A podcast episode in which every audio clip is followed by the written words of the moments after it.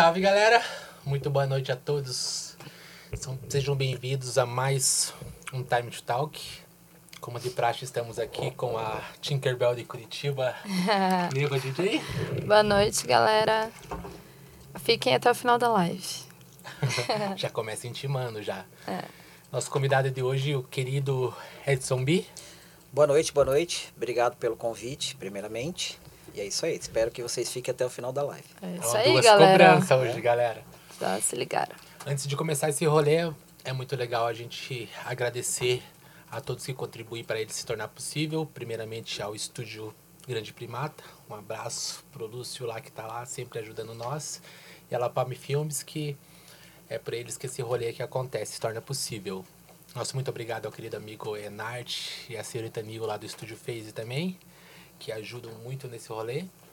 E ao meu amigo Alan da Rádio Eletrônica Mix, que dá uma força para nós e fortalece muito aqui a, a cena com o trabalho dele.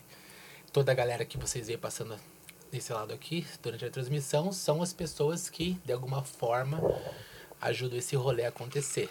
Então, se vocês puderem seguir lá elas e fortalecer o trabalho delas, você está colaborando com a gente da mesma forma. Aqui também tem o Código QR Code. Se quiser fazer uma doação de 10 reais lá, com 10 reais você ganha um número a qual você concorre aos prêmios que estão lá nos destaques no Instagram. Vai lá no Instagram, já aproveita, vai no link da bio e segue todos os canais lá para fortalecer nós. É isso. Vamos de conversa, então. Desculpa até, é necessário esse, Cara, esse merchan antes para tudo acontecer? Super tranquilo, super tranquilo. Eu entendo bem é, todo o processo e respeito também, né? Tá, tá certo, tem que aproveitar e fazer é, mesmo merchan aí. Porque a galera pergunta muitas vezes, eu falo assim, cara, é que tipo, esse, esse rolê aqui tem todo um custo, né? Tipo, não é... Exatamente.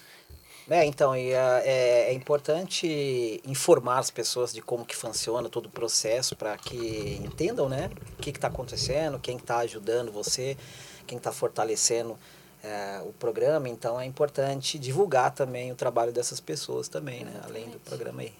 Uhum. Mais uma vez, muito obrigado pela, por estar tá aí com a gente, né? Conseguimos Pô, eu que... marcar. Pois é, a gente tava enrolado. tava enrolado. Tava enrolado, vamos, vamos, vamos, vamos mais uma. Eu falei, uma hora vai dar certo, até o final do ano dá, né? Mas deu. Ainda bem que veio antes. É, antes do final do ano. E, cara, foi numa época boa até. Mais uma vez, obrigado pelo convite aí. E vamos que vamos. Uhum. Vamos de resenha. Hoje a resenha, resenha. vai ser boa. Eu ouvi falar que a resenha vai ser boa.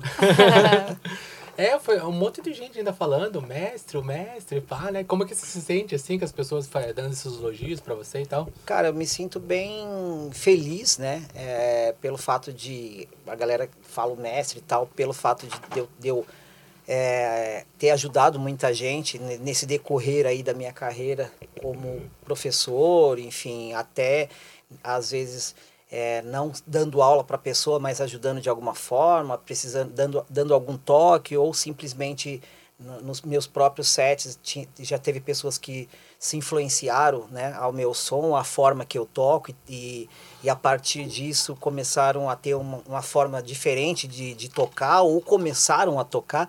Então isso é muito satisfatório para mim. Que legal.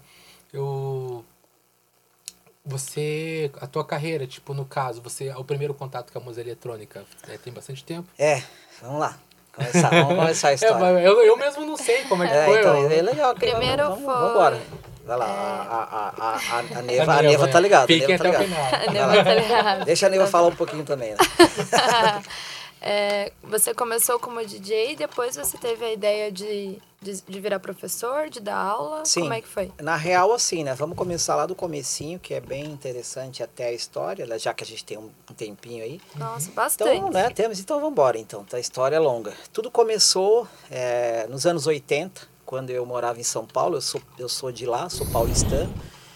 E, e aí, desde criança, né? Tipo, desde moleque, gostando muito de música. Então eu já ouvia muito Michael Jackson, Madonna na época. E, pô, já desde criança querendo dançar os passinhos do Michael Jackson, saca? É. Tipo aquela ideia de que, pô, que legal esse lance. Então eu já tinha, eu já sentia que eu queria ser um artista, né? Relacionado à música.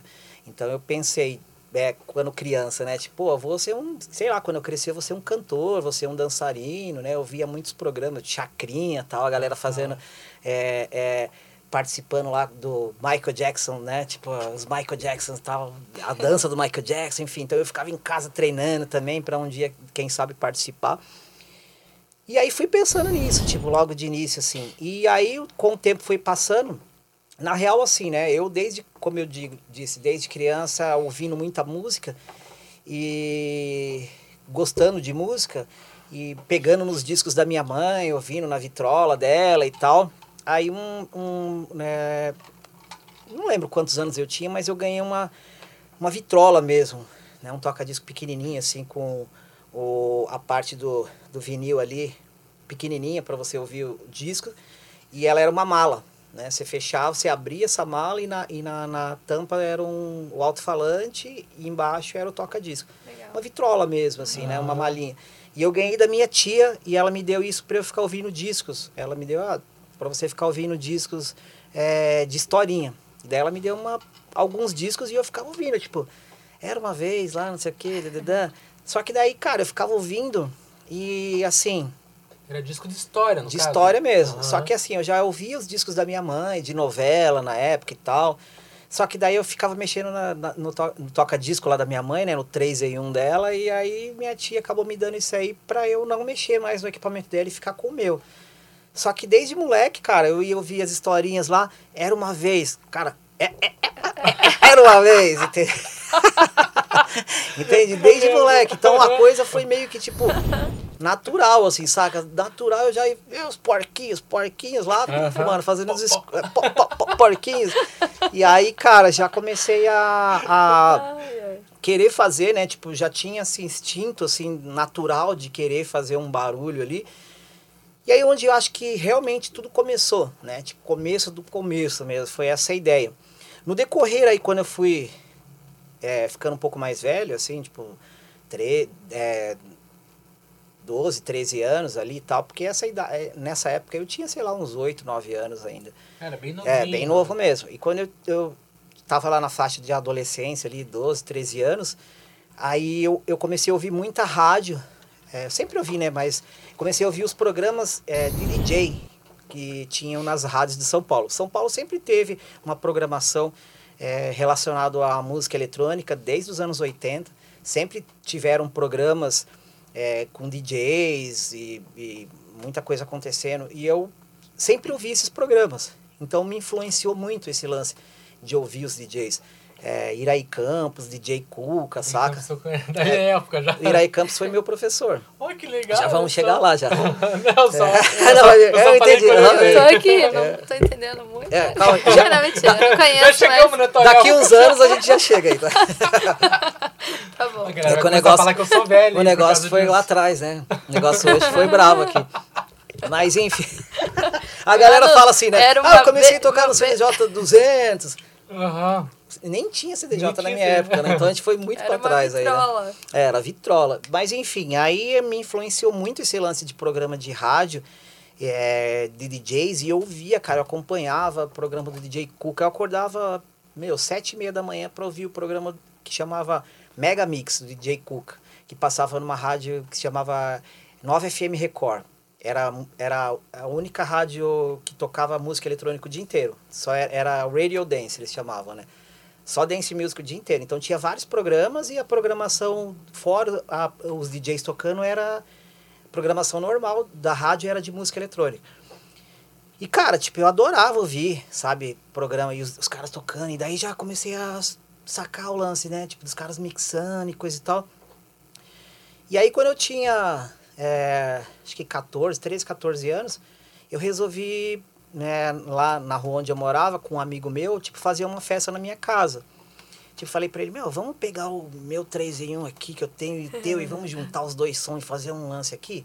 Eu nem saía para as festas, né? Nem tinha idade para ir para as baladas nem nada, mas por a gente ouvir os programas de rádio direto, já tava meio que ligado.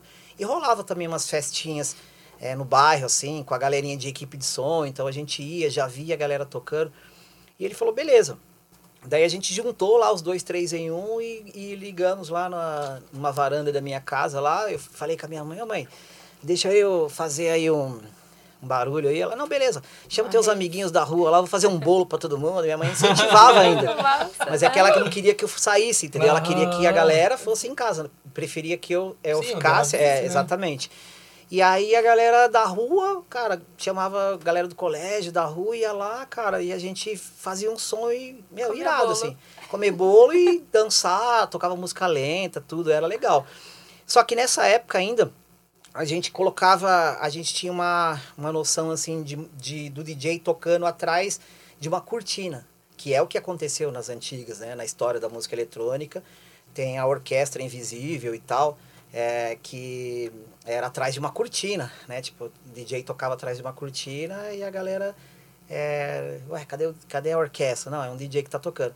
Então a gente tinha essa ideia. Então a gente colocava tipo um lençol com um varal assim, ficava atrás com o equipamento e a galera dançando lá na frente. Daí a galerinha vinha assim, abria a cortina, tipo, o que, que você tá fazendo aí? massa. Cara, e a gente tocava com fita cassete e disco. Então a gente ficava brincando com a fita cassete, tipo, Ah, é, é, tocando. Pô, eu lembro até hoje que era ICMC Cinema. Joey, Ed Murphy, Joe, Joe, Joe. Ficava brincando na fita, cara, era irado, assim. E aí, beleza. Então você vê que louco, né? Era uma brincadeira que a gente estava tendo ali, a princípio, sem ter uma pretensão assim de que a gente seria DJ, nem sabia disso. Mas já, já tava ali, tava no sangue, já tava com, com a ideia de querer é, fazer a coisa acontecer. E aí no decorrer foi passando e a gente foi melhorando isso. Aí eu fui entendendo, a gente começou em, em outras festas de equipes de som do bairro e via que os caras tinham toca-discos mesmo, né? Nessa época nem existia ainda o CDJ. Então os caras tinham toca-disco, mixer e tal. Daí a gente começou a perguntar, né? O que vocês usam aí e tal.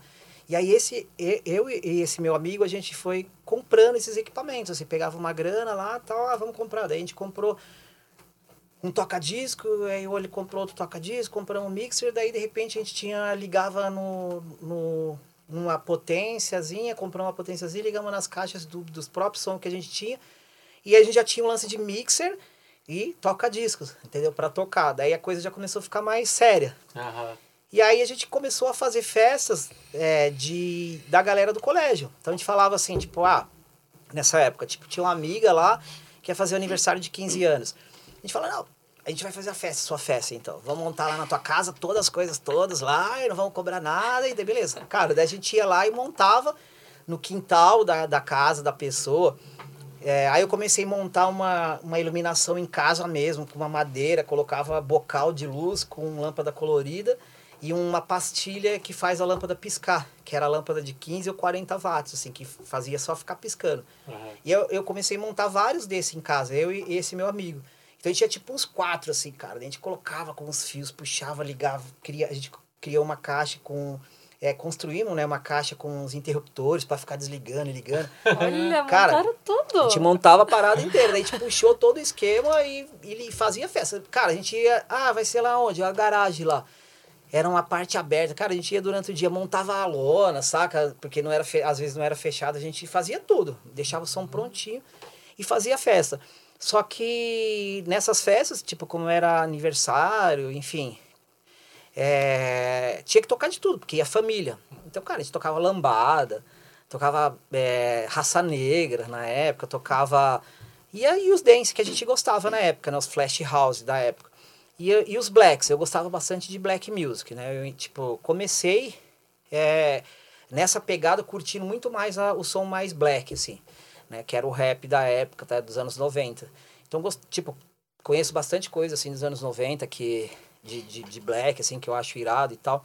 Enfim, e aí comecei a ir nessa praia e também com Flash House de hoje em dia, que era a música da época lá.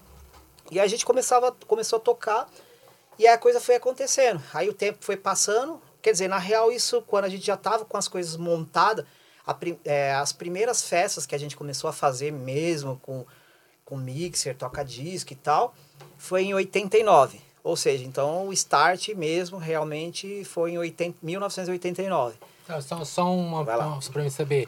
Em 89, que você falou assim, 89, mas é o, o incentivo pra você começar a fazer essas festas foi por gosto mesmo e que não tipo, tinha, uma, tinha uma, uma demanda pra fazer isso. É, porque assim, lá em São Paulo era muito mais forte, sempre foi forte o lance da dance music, entende? Então, como eu disse pra você, pró- as próprias rádios tinham programas que incentivavam, né? Tipo, a gente ouvia o programa falando de DJ do clube tal, de DJ da do clube X e tal, e a gente ficava, tipo, abalado.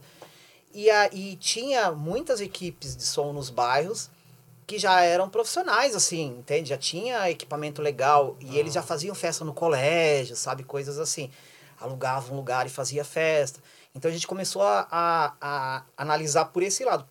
No meu caso, eu comecei a ouvir rádio e depois eu comecei a ir nessas festas que eu podia ir, que era de bairro, né? Tipo no colégio, é, um lugar que os caras alugavam lá e a gente ia lá para ver.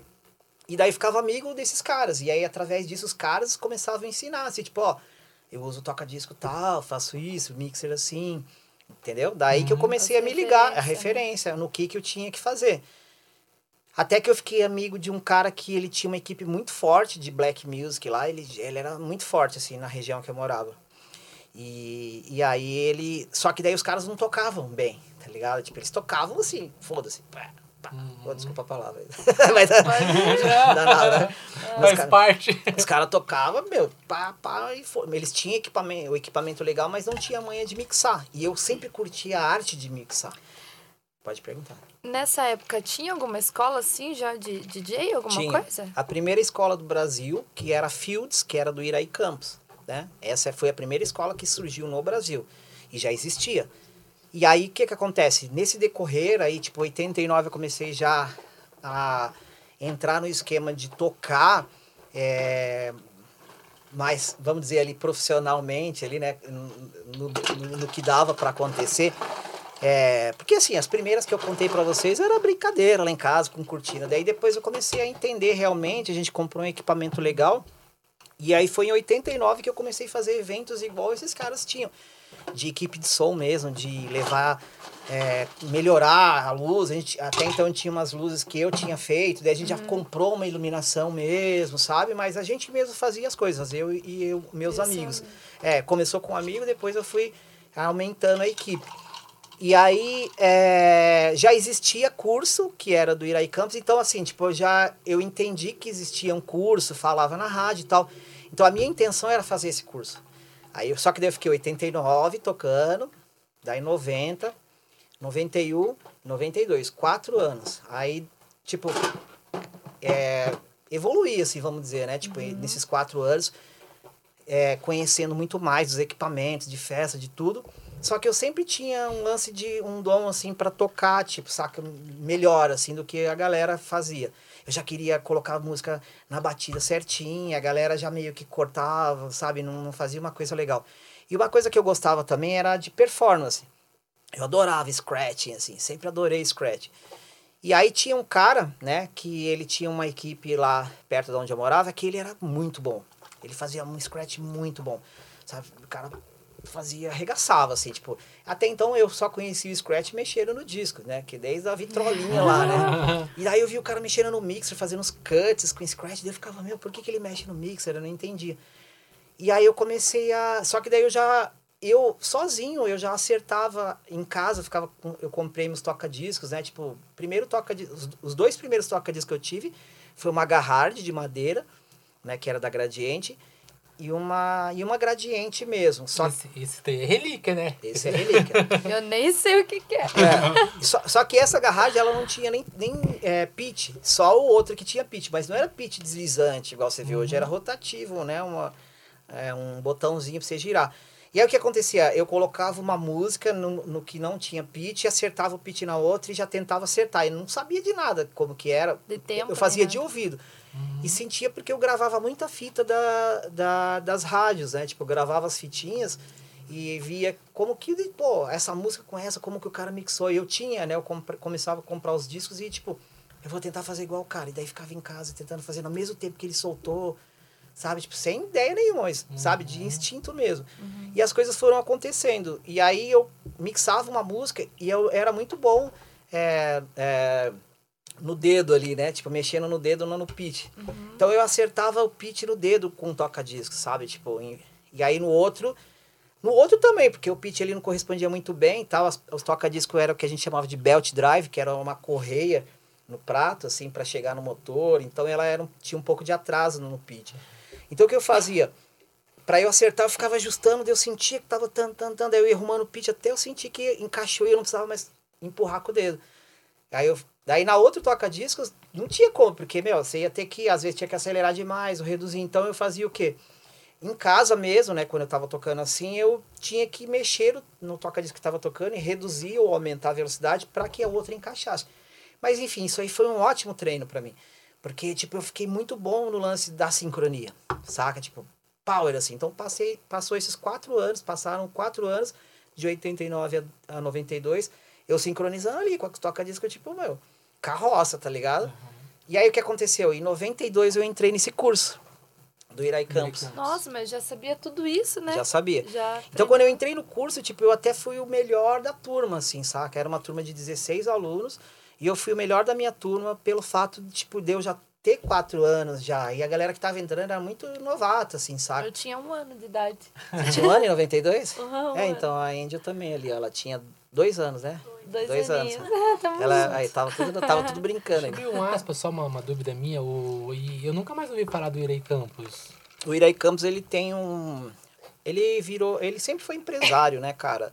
DJ empresário. E, e hoje ele tem clubs. Ele tem é, The History, em São Paulo e o Le Have, que eu sei, ele tem, não sei se ele tem três ou, ou dois, eu, eu sei que ele tem o The History e o Le Have. São dois clubes que ele abriu lá, que são clubes de flash, de, de músicas antigas, assim, uhum. lá em São Paulo. Só que com uma estrutura magnífica, assim, uma produção, tudo muito foda. Procura depois na internet. E o Iraí Campos, ele ainda apresenta todo sábado é, um programa na Jovem Pan. É, como é que é o nome do programa agora? Puta, você lembra?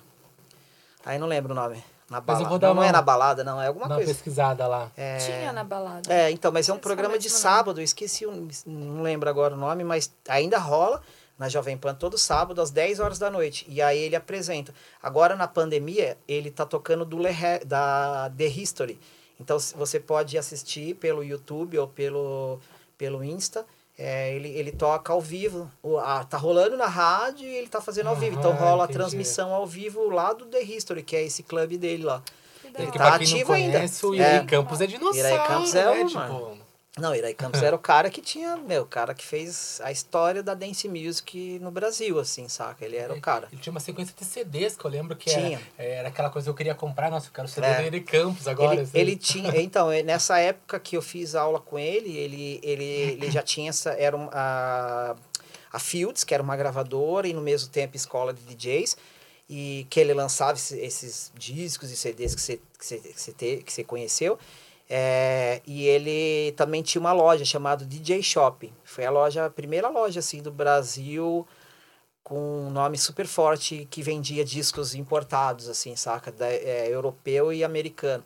Cara, então eu lembro que eu, eu era moleque, eu era office boy, trabalhava lá na, perto da Avenida Paulista, que a Avenida Paulista era onde é, a loja dele ficava na Avenida Paulista, uma galeria chamada Galeria 2001. E, cara, eu trabalhava na Frei Caneca, que é perto da Avenida Paulista, assim, tipo, de office boy lá. E daí eu trampava, cara, eu ia pegar os documentos e saía, e aí eu tinha, ia correndo, cara. E passava lá na, na DJ Shopping só pra ficar ouvindo a galera. Cara, daí chegava os DJs, tipo da Toco, tá ligado? A Contramão, ah. Overnight, que eram os caras foda. Os caras chegavam pra comprar os discos lá e eu, molequinho, sentado no banquinho olhando. Os caras comprando. Mas os caras pagavam em dólar, assim. Quanto que é? Isso aqui é, o europeu é X, o americano é tanto, saca? Tipo, era nesse naipe, assim. Os uhum. discos você não, ninguém falava, tipo, ah, é 20 reais, 30 reais. Era em dólar. Ah, o americano é X, o europeu é tanto. Em dólar. E os caras, tinha cara que pagava em dólar, assim, tá ligado? Tipo assim, nossa, mano, eu ficava vendo os equipamentos. Era uma lojinha pequenininha, irada, assim. Muito foda, tá ligado? É onde o cara, é, tipo, influenciou muita gente, assim, nos anos 90, saca? Uhum. E a sua mãe, o que, que achava? Então, a minha mãe entrando nessa história, minha falecida mãe, que Deus a tenha, né? Ela, ela, ela que, tipo, vendo, né? Pô, me incentivou desde o início, fazendo bolo para meus amigos e tal. E aí ela, ela falou, meu, e ela sabia, tipo, meu, vai trabalhar, mano. Vai trabalhar, moleque. Sabe? Tipo, ela queria, mas ela sabia, ela queria que eu fizesse alguma coisa que eu ficasse feliz. E aí ela via que desde moleque eu mexia com música. E ela, mas ela, naquela época, era complicado, né? Tipo, mas ela ainda. Tá bom, o que, que você quer? Ah, eu quero fazer esse curso aí.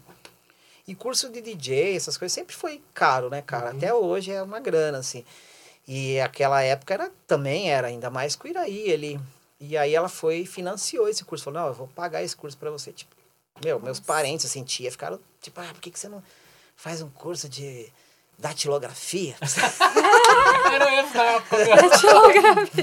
Era foi eu sei que Mas eu na fiz, época, é. Não, mas eu fiz curso de datilografia Era na tipo época. medicina. É, não, de, de, de datilografia era pra você. Sim. é, máquina, né? Máquina de escrever. importante, É, todo mundo tinha que ter, saca? Pra aprender, se fosse trabalhar em algum lugar, você tinha Ah, que datilografia. digitar na. Não, quem tinha É. datilografia. Nossa, tem datilografia? É. Nossa.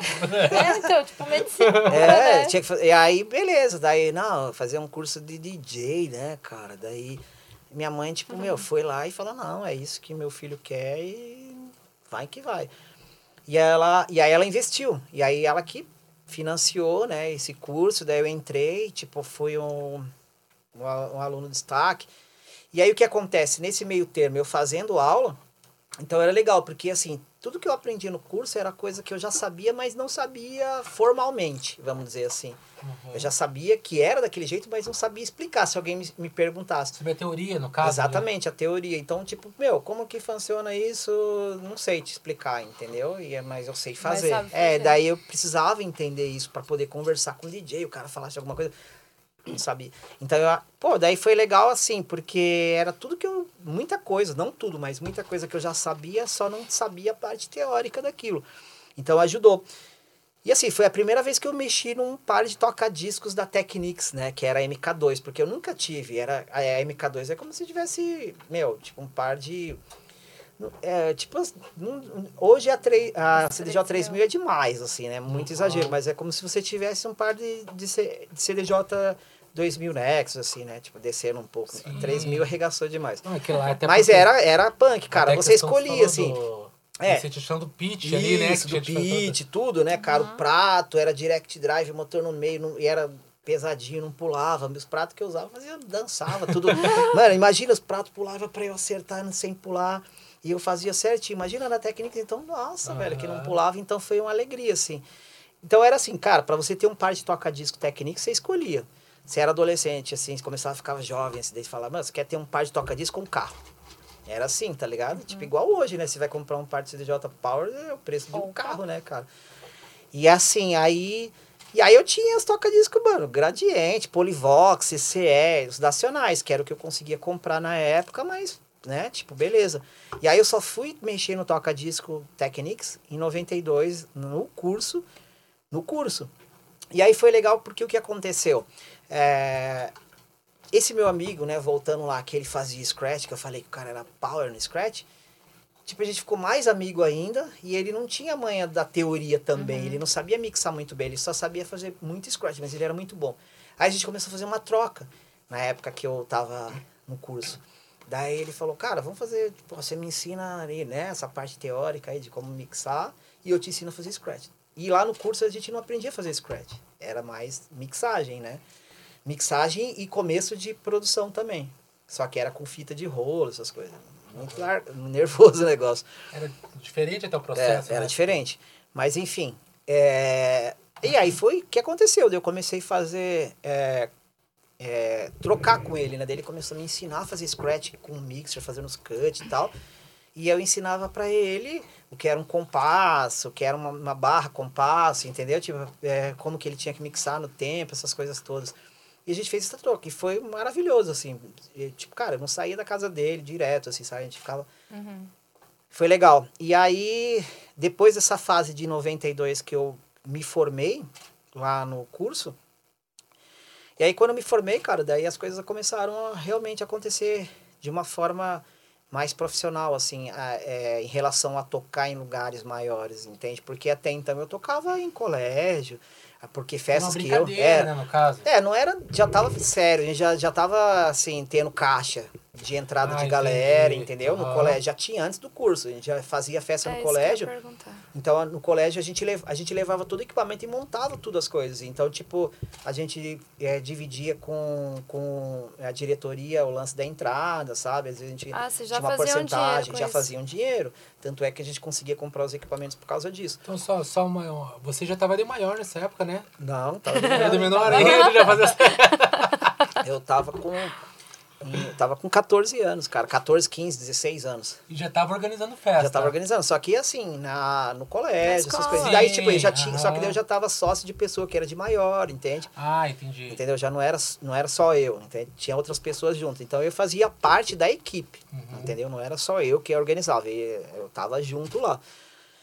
E, só que era legal porque, assim, eu era o cara de destaque do DJ, na parte DJ. Então, tipo, a galera achava virada, assim, eu tocar. Tipo, tinha aquele lance, tipo, caramba, ele, legal ele tá fazendo. Porque daí eu, eu aprendi é, toda a parte técnica, assim, é, parte teórica, técnica, é, para deixar tudo redondo no som e ainda fazia scratch, coisa que era mais difícil ainda.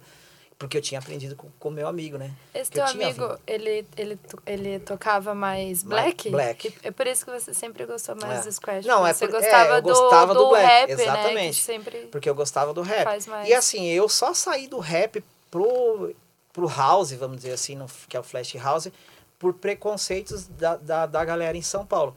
Porque na época, tipo, eu era um cara que, cara, a gente era adolescente e queria andar moderninho e coisa e tal. Sim. Então eu tinha um cabelo tipo Muito de franja. pá. Então eu tinha uma franjinha assim, daí eu tinha brinco. E, cara, e os Você é black. emo, tipo. É, não era muito emo, era emo, assim, tá ligado? Mas tinha uma franjinha e, tipo, e tinha, e usava umas roupas, Uns tipo, mais da galera, né? E aí a galera do Black... Era descolado. Mano, a galera do Black era muito socialzão, assim, saca? Tipo, Aham. e aí, tipo, boné, camiseta, calça, já era. E tênis, não usa- brinco jamais, tá ligado? Então, daí o que acontece?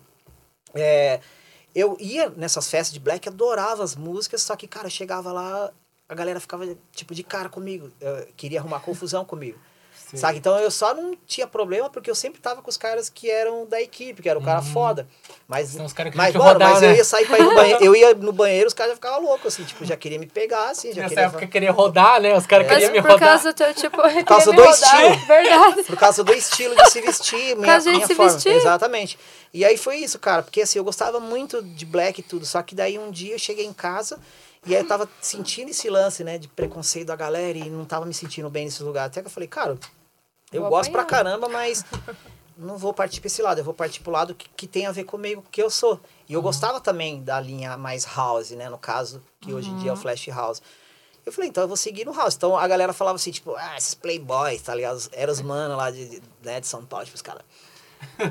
Esse playboy aí, não sei o quê. tá? Falava assim, né? Tipo, os caras, daí, mano. Daí, ô, sou mano, tô com vocês aí, mano. Sou mano. Que mano com essa franjinha aí, vou cortar, vou cortar na faca isso aí. Essa semana, gente. É, tipo, os caras falavam, vou tirar esse teu brinco aí no tapa, tá ligado? tapa. Os caras falavam assim. E baixinho ainda, né? Nossa. Os caras maiores. É, mano, daí. É, tipo, é, na época ainda tava no tamanho legal, depois que lascou, né? Não cresci mais. Ah, é verdade. Na época ainda era de boa, porque tinha chance de crescer, tá ligado? Verdade. Tinha chance de crescer Não ainda. né? Não, é, tinha chance de crescer ainda. Aí, cara, daí os caras. Beleza, daí é, eu peguei e falei, ah, cara, vou cair pro lado mais house, mais techno, enfim. E aí foi um dia em casa, assim, que eu decidi e me joguei pra esse lado. Eu comecei a ir pra mais pra, mais pra essas festas, entende? Tipo, nesses clubes dessa galera, seguir mais essa galera. E daí foi onde que, tipo, as coisas... Assim, mas eu gostava da música. Pena que a galera não me aceitou lá, entendeu? Mas aí eu Uhum. gostava. Mas aí acabou meio que indo pra um outro lado que eu também gostava. E aí eu me dediquei mais a esse lado. E aí voltando lá, tipo, é, de- do curso lá de, de, de 92, dali pra frente eu comecei a, a tocar já. E comecei, eu, primeiro lugar que eu fui tocar é, como DJ, que eu não precisei levar equipamentos, foi num restaurante dançante, perto da onde eu morava. Chamava Nó de Pinho. Era um restaurante e aí tinha uns caras já que faziam a festa lá. E aí eu participei de um campeonato de DJ. E aí, nesse campeonato de DJ que eu participei, eu ganhei o campeonato. Tipo, eu fui, dei- fiquei em destaque para fazer as performances, coisa e tal. E daí os caras me chamaram para eu ser residente nesse lugar. E aí eu comecei a tocar nesse lugar, tipo, como DJ de con- convidado desse lugar. Nessa época, nos anos 90, não existia esse lance que é igual hoje do DJ. É, cara, toco hoje no X, amanhã eu toco no Y, depois eu toco no Z. É o Cara, clube, era né? o clube. Então, tipo assim, se tocava DJ da Toco, tá ligado? Lá de São Paulo, que a Toco era o maior clube, assim, tipo lá. Então, tocava DJ pá, pá, pá, tá ligado? Era aqueles DJs. E aí na Overnat era aqueles DJs. E na, na Contramão era aqueles DJs. e era, eles tocavam naqueles lugares, é, tipo, sexta, sábado e domingo. Sempre que, a, que abria a casa, é, eles estavam lá. Eles não, tipo, não ficavam indo para lá e para cá. Ah. Então era meio que é, era essa a ideia. Entende? Tinha, tinha menos DJs e tinha é, os clubes e eram sempre foi difícil, né? Tipo, você entrar no lance diferente de hoje, que hoje em dia você se torna um DJ, você pode, você tem a chance, muito mais chance de você tocar em, em lugares que você almeja pelo fato de que o DJ é convidado, você não tá esperando o cara ser mandado embora, tá ligado? Aham. Porque o DJ era tipo, meu, o cara entrava lá, ele era funcionário, assim Sim. como barman, assim como segurança, entendeu? E, E a aí, noite toda também ele, né? exatamente. Residente. Deixa eu tomar um... né? Residente. Que nem ali na. Pode falar. Pode falar. Molha a garganta aqui. Que nem né? ali na Milênio. Exatamente. É, tinha os residentes É. ali. É desse tempo que ele tá falando até que É. aqui, que aqui é o tempo do Planeta Ibiza, da Isso, Planeta Ibiza 50. também, verdade. era um DJ só que era a noite inteira, Então, né? eu fui É, os DJ dois, desses né? lugares aí. Foi DJ, então. Foi! Aham. Eu ia no Ibiza. Eu Então. tinha do Eu- Ibiza. Ah, saudades! Aí, ó, viu? Já, já- vai que a gente já te viu lá. Mas não conhecia, né? Então, o que aconteceu? Cara, tipo, vamos dar um pulinho aí, né? Aham. Aí já conta uma história Não, legal só, só, só um pouquinho, só. Volta lá, pra-. Só voltar só um pouquinho antes de você pular desse assunto. É, eu lembro, você chegou aí na Toco? Fui. A Toco, a Toco aqui, pra, pra quem que é dessa época, né? Não sei se tem alguém, não que eu seja velho, mas... A Toco daqui de Curitiba, você disse? Não, a Ah, Toco lá lá de São, Paulo, foi sim. Ela ficou conhecida aqui em Curitiba porque chegava os CDs de lá, que era Isso. Toco Underground, que todo mundo falava, nossa, É. saiu o Toco Underground, É. galera, tem que comprar esse mês, né? Exatamente. Daí, assim, que naquela época, como eu disse, os clubes eram. Assim, a galera não era muito conhecida. O DJ era conhecido porque ele era DJ do, daquele clube, mas o nome do clube era mais do que o DJ. Aham. Entendeu? Tipo, era muito mais o nome do clube. E assim como São Paulo tinha esses clubes e esses DJs, as outras estados do Brasil também, principalmente Curitiba. Então, Curitiba também tinha os clubes aqui, igual São Paulo, e que era muito mais forte o nome do clube do que do DJ, certo? Então, o que aconteceu? De- dessa época aí, tipo, comecei a tocar lá, tipo, né? Daí já, já comecei a tocar em clube mesmo. E pulando já para 96, de 92. 96, em- assim, eu já eu tenho parentes aqui em Curitiba, então eu sempre vinha passar férias aqui e tal. É, minha- minhas tias tal, vários, vários bairros aqui, tenho tias aqui em, em Curitiba e em São Paulo. E aí é, eu morava com a minha mãe, né, lá em São Paulo, e minha mãe, tipo, tava, não tava muito legal lá, muito feliz lá em São Paulo e resolveu vir morar em Curitiba. E eu odiava Curitiba. Tipo assim, eu odiava assim, porque eu era, meu, de São Paulo, tá ligado? E daquela. Eu falei, mano, vamos morar naquele interior. Eu falava desse jeito, assim, né? Eu achava que Curitiba era. pff, era muito pequenininha a cidade. Tipo, aqui em São Paulo a gente tem tudo, lá não né, é diferente. Não quero. E minha mãe. Daí meus tios aqui, ar- armou todo um esquema pra minha mãe morar aqui. E aí o que aconteceu? Ela veio e eu fiquei. Aí eu fiquei morando com um tio meu lá. Daí eu já tinha 18 anos nessa época. E aí eu fiquei lá e ela veio. Aí ela ficou, eu fiquei um ano morando lá. Daí eu vim passar um final de ano com ela aqui. Cara, eu vim passar um final de ano com ela aqui.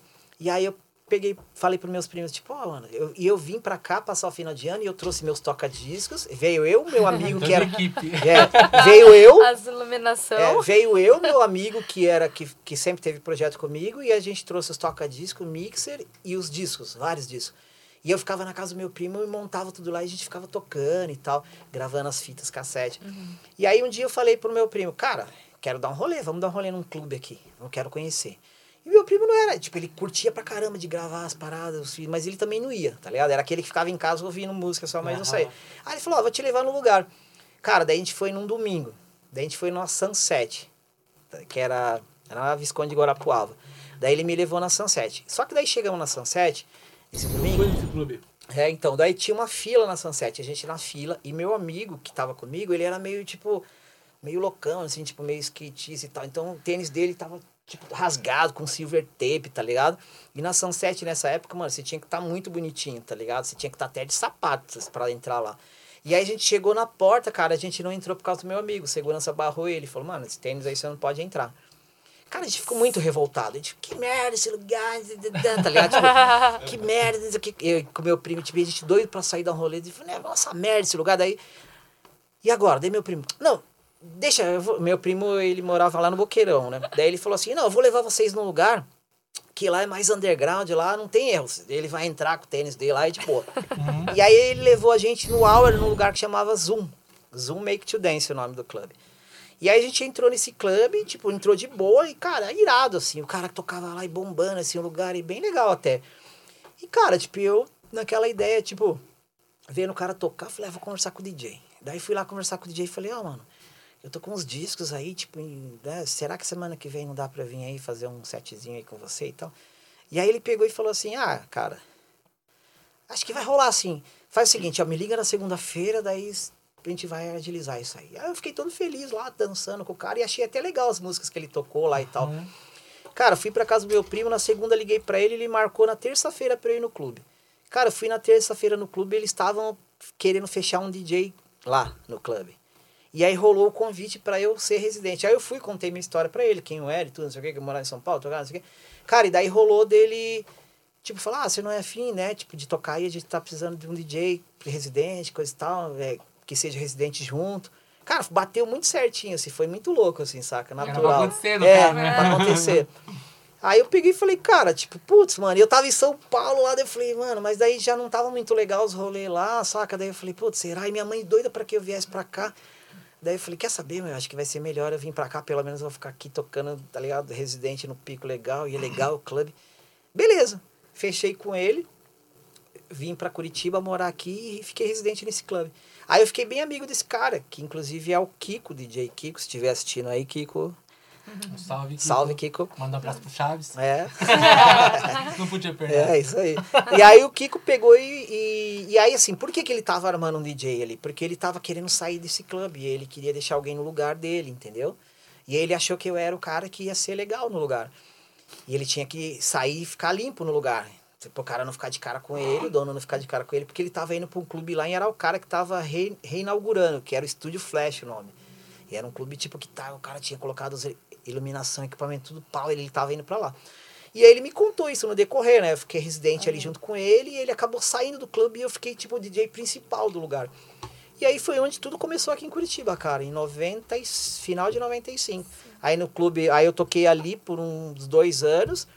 E daí dali, aí eu comecei a participar de encontros de DJs, assim, que tinha no, na época, 1250, são sete, eram encontros de DJs. Numa quinta-feira a galera armava e ia DJs dos clubes. E a gente ia lá e tocava, e daí a galera conhecia. Daí eu comecei a conhecer os outros DJs da, de, dos outros clubes através do encontro. E eu sempre tive técnica para tocar. Então eu ficava puto em Curitiba, cara, porque, tipo, depois do, do decorrer eu fui na Sunset, depois, né? Uhum. E aí eu via a galera tocar, velho. Mano, e daí os caras iam tocar, os caras sambavam, velho. E, não, e, eles eram residentes de um clube legal. E eu falava, meu, em São Paulo os caras fizeram isso e ele mandaram embora na hora. Porque lá é muito foda, lá é rígido. Ó, o cara que toca, ele toca mesmo. Você vai lá no o DJ residente do, da Toco, vamos supor, da Overnight. Uhum. Mano, o cara era foda. Sempre os caras foram foda. E eu falei, meu Deus, os clubes foda aqui, os caras tocam, são ruins pra porra. E eu ficava revoltado, eu ficava revoltado. eu ficava revoltado, falava, meu, os Eles caras... têm que ver eu tocando. Deixa eu é, não, tipo, não, eu ficava revoltado. Não era isso, eu ficava revoltado de, de, de dos donos aceitarem isso, uhum. sabe? Tipo, não era eu tá lá, tá ligado? Eu só queria que, eu, eu queria que um cara tocasse bonitinho, porque eu ficava puto de, de eu estar tá na pista e o cara sambar. Uhum. Eu falava, mano, não, não, pode isso, tá ligado? Num clube desse, entende? Uhum. Eu não, não é eu que tá lá, eu já tenho meu lugar, eu já Sim. tinha meu lugar tocando, entendeu? Só que eu ficava Aí nesses encontros de DJs, cara, por eu ser performático, coisa e tal, o Kiko era muito esperto, assim, de marketing e tal. Então ele chegava e armava, ele chegava lá e começou a me apresentar para os caras que eram residentes do 1250, dos caras, ó, oh, isso aqui é os caras. E eu lembro até hoje, cara, nesse primeiro encontro que eu fui na Sunset, ele me apresentou pros caras que era da Mustache, é, 1250, PB2, que era Milênio. Uhum. E, cara, e eu, e aí, tipo, os caras, tipo assim, tomando uísque lá no bar, né? Os caras tomando uísque. Daí eu, cara, eu cheguei, Nunca vou esquecer. Deus, daí ele, oi, tudo bem? Ó, esse aqui é o Edson B lá. De... Edson B não, era só Edson, né? Esse aqui uhum. é o Edson lá de São Paulo tal. E tocava lá, agora ele toca nas ondas. ah, tudo bem. E foda-se, tá ligado? Virava pro lado e tomando isso. Tá, e tipo daí... assim, mas eu era muito de boa, tá ligado? Eu olhei e falei, não, tranquilo. Cara, beleza. Só que daí o que acontece? É, tipo, tinha a seleção dos DJs tocar ali, né? E daí eu e o Kiko, é, o Kiko, como sabia que eu era performático, ele era malandro. Ele falou, mano, vou armar uma estratégia muito foda de tocar junto com o Edson, pra, porque ele queria aparecer em cima, vamos dizer assim, tá ligado? Da minha performance, né? Claro, ele tocava bem também, mas ele, ele queria aproveitar esse, esse momento. E aí ninguém tocava de dois, assim, era sempre um sozinho. E aí na nossa apresentação ia nós dois. Daí era uma performance que a gente tinha armado, assim, de squad, de coisa arada. Cara, a gente ia tocar, ninguém dançava. Parava tudo, todo mundo vinha tirar foto, era muito louco, assim. Blá, blá, blá. Cara, daí o que aconteceu nesse dia? A gente foi tocar, arregaçou, assim, os caras ficaram loucos, cara. Daí, tipo, quem que são esses caras? Meu Deus, meu Deus. Quem que é esse cara? Quem que é esse cara? Tá bom. Massa, aí o que, aca- a hora que acabou, cara, tipo, foi muito legal, assim. Daí acabou, daí a gente desceu e tal. Cara, na hora que a gente desceu, cara, os caras que eram 1250, isso aqui, os caras vinham, tipo, ô, cara, você tem que ir lá, ó, quando você tá livre, vai lá no, lá no 1250, tudo bem? Não sei o quê, tá ligado? Foi muito... Não, cara, sou o Edson. É, tipo, É, né? cara, eu nunca mais, né? Eu sempre conto essa história, ela sabe, tipo, cara, eu nunca vou esquecer. E aí, mas beleza, eu nunca fui, tipo, foda-se os caras, sabe? Eu falei, ah, de boa, tá ligado? Só que daí acabou, eu acabei criando amizade com esses caras, entende? Tipo, No decorrer, assim. Só que daí eles me davam mais moral por ter visto, por ver, assim, Sim. nas apresentações que eu ia, tipo, ah, esse cara é diferente. É o ET. esse é o ET aí, tá ligado? E aí, tipo, mano, aí. É, começou a abrir portas. Então eu tocava sábado e domingo, e na sexta eu não tocava. Daí os caras me convidavam, não, você tem que ir lá nascer. Quando você pode nascer? Então vai lá. Aí eu ia. Daí eu fui no 1250, fiz tema X, fui mustache, fui tudo rolê. Daí ficava amigo dos caras na cabine com eles, bebendo, daí os caras deixavam eu tocar um pouquinho. E daí eu comecei a fazer amizade. Então quando eu saí da Zoom, cara, eu já tava com moral com uma galera, entendeu? Tipo assim, de conhecimento. Daí eu comecei a tocar em vários lugares. Eu toquei na Sunset, mas como, como convidado várias vezes. Aí fui tocar, toquei em Araucária, lá no Estúdio Flash. Cara, toquei em vários lugares, assim, que eu nem lembro. Mas enfim, aí teve uma vez que eu tava sem residência. E aí tem um amigo meu, tipo, que ele me ajudou, Angelito. Angelito, um beijo pra você aí, o cara, gente boa também. O Angelito chegou aí. Existia, tinha uma loja que eu sempre ia no centro que chamava Dr. Disco, tá ligado? Aí você chegou no ponto que eu era, eu era cliente lá É, então. também. Aí a Dr. Disco é, era o Heverson Barbosa, né, falecido, que era o dono e tal, enfim. E aí eu sempre ia lá, tá ligado? Tipo, comprar disco. Desde a época que eu trabalhava. Assim, porque quando você, quando você era residente dessa época, eu era residente da Zoom. Cara, eu lembro que eu cheguei na Zoom pra tocar, aí é a primeira vez, assim, tipo, entrei no escritório, era do tamanho disso aqui, assim. Cara, tinha uma parede com 4 mil discos. Daí o que, que a gente fazia? A gente chegava lá pra tocar no sábado. Então você chegava, escolhia os discos, todo que você ia tocar pro final de semana. Aí ficava uma menina que ela anotava todos os números que tinha de código dos discos, que você pegava pro final de semana. Daí você levava pra cabine os discos e usava aquilo. No domingo você devolvia os discos, na terça-feira que eles iam trabalhar, a menina recolhia todos os discos e, via, e conferia se estava tudo certinho. Se tivesse faltando, tinha que pagar o disco deles. Mas era o clube que comprava o disco, não era o DJ. Eu tinha também os meus discos, eu, eu até levava um em outro, mas o clube já tinha. Então, quando chegava disco na Dr. Disco, e- tipo, a gente falava, ó, os caras ligavam lá, tipo, ó, chegou o disco pra vocês, vem aí. Ele já deixava reservado e tal. Então, eu, várias vezes eu fui lá pegar, comprar discos e tal pro clube. Eu chegava lá e escolhia o que eu quisesse. Era o dono que pagava, tá ligado? Era muito Aham. legal isso. E era, todos os clubes eram assim. E aí, enfim, eu já, por eu já conhecer a Dr. Disco, eu achava legal e tal.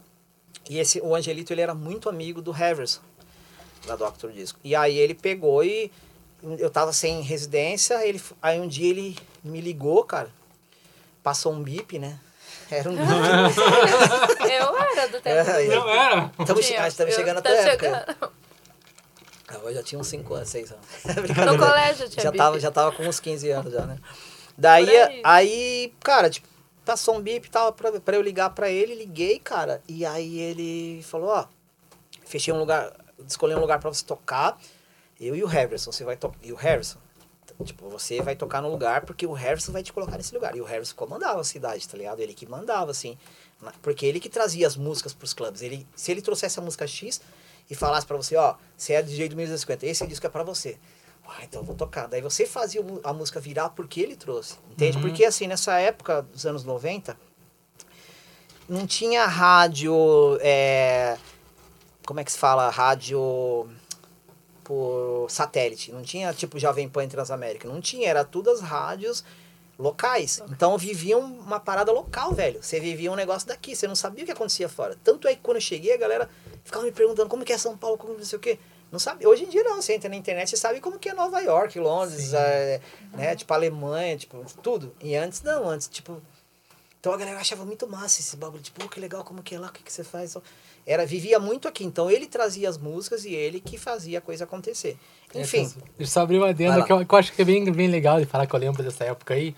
Que, tipo assim, se, se alguma pessoa viajasse para São Paulo, fosse para lá e voltasse com alguma música diferente, falava, nossa, é, esse som, né? é, né? Tipo, que não tinha Diferentão, por aqui, era exatamente. totalmente diferente. Então, por isso que eu tô falando, ele chegava com os discos e ele ditava a regra, entende? Tipo assim, o que ele trazia que ia para os clubes. Então os clubes tocavam e daí a galera gostava porque o clube fazia virar aquele hit daquela música. Mas ele que trazia, se ele não trouxesse a galera, todos os clubes ficavam esperando ele trazer. Entende? Tipo, às vezes comprava uma coisa e outra de fora, alguém ia, tipo, sei lá, os caras do 1250 ia para São Paulo comprar iluminação, aí comprava uns discos lá também. Mas era difícil, era tudo ele que trazia, entendeu? Era o cara. É, ele era o cara. é, aí o que aconteceu? Aí ele foi meio que meu padrinho nessa época, assim. Daí ele pegou e, e eu fui até a Dr. Disco, porque o Angelito tinha falado pra eu ir lá, e daí foi, saí eu, Angelito e ele. E a gente foi indo, cara, eu não conhecia muito Curitiba totalmente, assim, ainda os rolês. E, cara, a gente foi, ah, sei lá, daí cheguei no lugar, pum. E eu não tinha ido ainda naquele lugar, nessa época. Aí quando ele é, falou, tipo, cheguei num lugar gigante, assim, tá ligado? A gente parou na frente, assim, no estacionamento, ele falou, tá vendo esse lugar aí? Aí eu, ah, então, você vai ser o residente nesse lugar. Deu, mas que lugar que é esse, cara? Quando eu fui na frente do lugar, eu vi o nome 1250. Era Estúdio 1250. Uhum. E aí ele tava me levando para eu ser o residente do 1250, tá ligado? E aí a gente levou lá, eu conheci o Fred, que era o dono. Na época era o Júlio Reis, que é o, foi o cara que era o residente lá e tal. Cara, cheguei lá e pô, fechou. Já, era, sei lá, era uma quarta-feira. Quando foi na sexta-feira, eu já estava indo tocar como residente do clube. Então eu fiquei residente do 1250. Só que assim, o que aconteceu? Tipo, 1250 já tinha os DJs. E aí eu não entrei no 1250 pelos DJs. E existia um lance de panela lá, tá ligado? E eu entrei por causa do dono, porque o Harrison me colocou lá. Então os caras ficaram putos, cara, que era o Júlio. O Júlio é meu amigo pra caralho hoje, mas ele sabe que ele foi cuzão, tá ligado? tá ligado? Ele sabe. Mas enfim, é, eu cheguei lá, e, meu, eu comecei a tocar e os caras, tipo, me colocavam pra tocar no começo, sabe? Ficava, tipo, ah, toca essas músicas aqui, faz não sei o quê, e não deixava eu fazer o que eu queria. Beleza, tipo, eu... Cara, eles fizeram, sei lá, eu toquei um mês, assim, sabe? Fui residente do 1250 durante um mês e meio, mais ou menos. E já era, cara. Fui mandado Saiu. embora. Me tiraram porque os caras me tiraram, porque eles tinham a equipe deles e eles fizeram a caveira, minha caveira lá, e falando que eu não tava me adaptando com o lugar. E eu era muito inocente nesse rolê, assim, uhum. saca? E eu, beleza, saí. Aí o que aconteceu? Eu fui, toquei um mês e meio. Daí eu saí e voltei lá na Doctor, né? Tipo, putz, Harris, putz, saí, cara. Deu Harris, puta, mano, que foda, né? Eu tentei, mas eu não tô lá todo dia, né? Fazer o quê? Faz o seguinte, segunda-feira você começa a trabalhar aqui. Comecei a trabalhar no Doctor Disco. Então imagina. Aham. Uhum. Daí imagina, cara, tipo assim, todos os DJs da época queriam tocar no 1250. Daí eu fui tocar no 1250. Todos os DJs queriam trabalhar na Doctor Disco. Daí eu fui trabalhar na Doctor Disco. Então, tipo, foi uma parada que eu me orgulho, tá ligado? Tipo assim, uhum. que não foi uma parada igual hoje que você. Ah, vou procurar, vou fazer isso, vou fazer aquilo, marketing, o cara era quatro. Mano, fiz porra nenhuma, velho. Só tocava. Foi tá o universo, ligado? Tocava. Né, que conspirou, e assim, assim porque eu tocava pelo meu trampo, entende? Tipo, uhum, assim, ó, você toca, você gosta de trabalho. música, pelo reconhecimento do meu trabalho. Sim. Então isso me deixa muito feliz. O reconhecimento do meu trabalho que me levou aonde eu cheguei, saca? Não porque eu derrubar. fui querer fazer, porque eu comprei alguma coisa, porque eu tive que fazer. Ah, eu vou ter que ser assim com a Neva para ela fazer alguma coisa para mim. Nunca tive que fazer isso. Uhum. Sempre, tipo assim, se ela tivesse que fazer, é porque oh, o Edson faz legal, vamos colocar ele, entende? Uhum. Então isso me deixa muito feliz, saca? Com tudo que aconteceu. Enfim, aí eu fui trabalhar na Doctor Disco. Daí, nossa, mano, daí que eu comecei a me ligar que, tipo, ó, o rolê, assim, que tava acontecendo, tá ligado? Mas eu era, mano, de boa com os caras, cara. Saí do 1250, tipo, vi, vi que tava rolando aquelas tretas e nunca fui pau no cu com os caras. Come... Ainda ia lá final de semana. E aí, quando eu saí de lá, tipo assim, não era mais residente, os caras sentiram, tipo assim, pronto, tiramos que o. Porque eles não queriam que o Harrison fosse lá e colocasse alguém. Eles queriam, tipo, se tiver que entrar aqui alguém é porque é a gente que vai agilizar saca? Aí beleza, daí continuei indo lá e trabalhando na Dr. Disco, cara. Aí a Dr. Disco tinha esse lançamento dos CDs, Underground, não sei o que, tá ligado? Dr. Era Underground. muito massa lembra? isso, cara. Dr. Underground. Começou com Dr. Underground, depois virou só Underground. Não. Cara, era muito forte esse lance, né? E aí eu comecei com o Heverson, tipo, eu ia junto com ele fazer o lançamento. Então eu, aí eu comecei Sistema X, 1250, e nos lugares, tipo, todos os lugares, só que com ele ser DJ, o DJ convidado da noite. E daí eu chegava lá junto com ele pra dar CD, tá ligado? Tipo, pra tocar, ele tocava, depois eu tocava, daí a galera falava da gente, a gente distribuía camiseta, CD, pra fazer lançamento dos CDs que ia lançar na semana. Então, tipo, Nossa. nossa, foi irado, tá ligado? Tipo, daí que eu toquei no Sistema X, porque até então eu nunca tinha tocado também. Daí eu toquei por causa da Dr. Disco, nessa época o Sistema X era forte também. E daí eu fiquei amigo dos caras, saca? Tipo, também por causa disso. E a galera ia comprar disco, igual vocês, tipo, ia comprar disco. Me conhecer, muita gente me conheceu na Dr. Disco. Sabe? Tem vários DJs das antigas que, meu, eu já entrei. Por exemplo, o Cris, né? O Cris Pia- Pianaro, que é um DJ das antigas, ele faz um programa de. de os programas na internet de, de música antiga. E, cara, igual ele fala, tipo, ele tava fazendo um programa esses dias, eu vi na internet, entrei lá, daí ele, pô, começou a falar assim, tá ligado? Tipo, ó, o Edson B aqui, tipo, daí começou a falar, "Ô, eu ia comprar disco com ele na Dr. Disco, contar a história que nem eu lembrava, tá ligado? Massa. Então é É massa. massa isso, é, pô, muito daí é massa. legal ter esse reconhecimento, uma Sim. parada que nem eu lembrava. Só entrei ali pra assistir o programa, pra ver as músicas que estavam tocando, que eu relembrei o passado, e daí ele viu que eu tava, tipo, Uhum. comentou, e, pô, que legal, cara. Então, assim, vendi muita música, fiz muita coisa ali dentro da Dr. Disco, aprendi pra caramba, assim, lance de loja. Antes da Dr. Disco, cara, né, que daí eu esqueço algumas coisas. Antes da Dr. Disco, eu abri uma loja, né, de sociedade com, com um amigo meu das antigas daqui. A gente abriu uma loja que era na Avenida Iraí, lá em Pinhais, de disco. Só que daí, mano, era muito miado, assim. A gente abriu e não tinha marketing nenhum, ficava sentado lá esperando a galera. E eu, aí eu comecei a ter o conhecimento de compras de disco. Né? Na época tinha os os disquinhos pirata, né? Tipo, era muito disco ainda. Uhum. Aí começou a vir os CDs também, mas enfim, é, eu, eu conheci a galera de São Paulo que vendia, que revendia para as lojas, fui lá, fiz todo um esquema. A gente viajava, comprava os discos, trazia, mas foi muito fraco. Daí a gente viu que estava sendo fraco, daí a gente mudou para o centro. Daí a gente foi abrir uma loja na Rua 15, na Shopping da Moda, o nome, que é do lado do Shopping é, é das fábricas Curitiba. de Curitiba. Só que era, meu, era um negocinho desse tamanho, tá ligado? Aqueles standzinhos assim de, de shopping, assim. Daí a gente colocou lá. E aí lá começou a rolar, tipo, as vendas, a gente fez, fechou um curso de DJ. Só que ficou, tipo, um ano, assim, não deu nem um ano. E a gente fechou a loja porque não, não tinha muita experiência e tal. E aí quando eu saí de lá, que daí eu entrei no 1250, daí eu entrei na Doctor, saca? Tipo, daí foi legal, porque daí eu peguei mais experiência de loja, essas coisas todas. E aí eu fiquei, cara, eu tenho registro da Dr. Disco, pra você ter ideia. Esses dias eu entrei no lance da, da carteira de trabalho virtual lá pra ver os registros antigos. Cara, Tá Dr. lá. Disco, deu, Olha caralho. que legal. que Tem lá o regi- massa, registro da Dr. Disco. Eu vi a data que eu entrei, que eu nem lembrava a data que eu entrei e a data que eu saí. Fiquei tipo um ano assim, sei lá, na Doctor. Só, é, lá. era na Saldanha. Marinho? Não, era na Rua do Rosário. Rua do Rosário. Quando eu, A quando eu Saldanha comecei... Marinho foi depois. Então, eu comecei a comprar CD lá É, na Saldanha Marinho. É, daí o Harrison já tinha falecido na Saldanha. então, É. eu- na época que Era eu o ia Rodrigo lá, Carreira. era o Marcelo que cuidava lá. Ah, o Marcelo. aham. Então, Marce o Marcelo era DJ lá da. Do Ibiza. É, então, mas antes ele era do Estúdio Flash de Araucária. Ah, isso eu não conhecia essa É, época. Eu conheci aham. ele no Ibiza. Eu até conversava com ele no Ibiza. Eu acho que esse Foi ele que- Marcelo, eu lembro do Ibiza. É, então. Você ia no Ibiza, né? Ia então, é muito. que daí quando eu tocava na Zoom era 360 graus o nome do Ibiza. Não Ah, era então, eu Ibiza. comecei nessa época. Era 360 graus. 360 E eu toquei graus. no 360 graus também, mas depois com o Harrison de fazer esse lance de distribuição, de, de, Hum. de, de lançamento.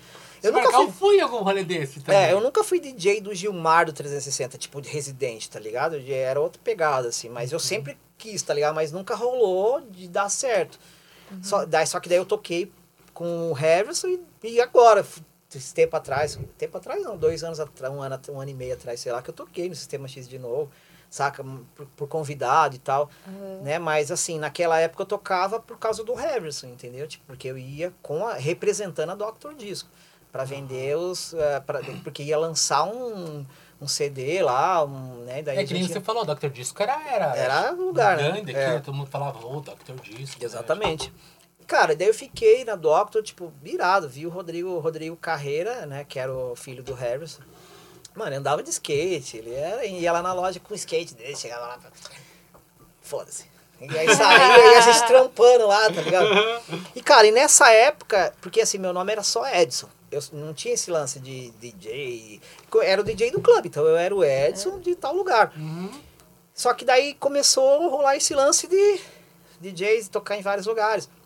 E aí tinha as rádios já, Transamérica, Jovem Pan, via satélite. E aí rolava na rádio, cara. Às vezes a gente tava lá na Dr. Disco e deixava a rádio rolando, assim, durante o dia e tal.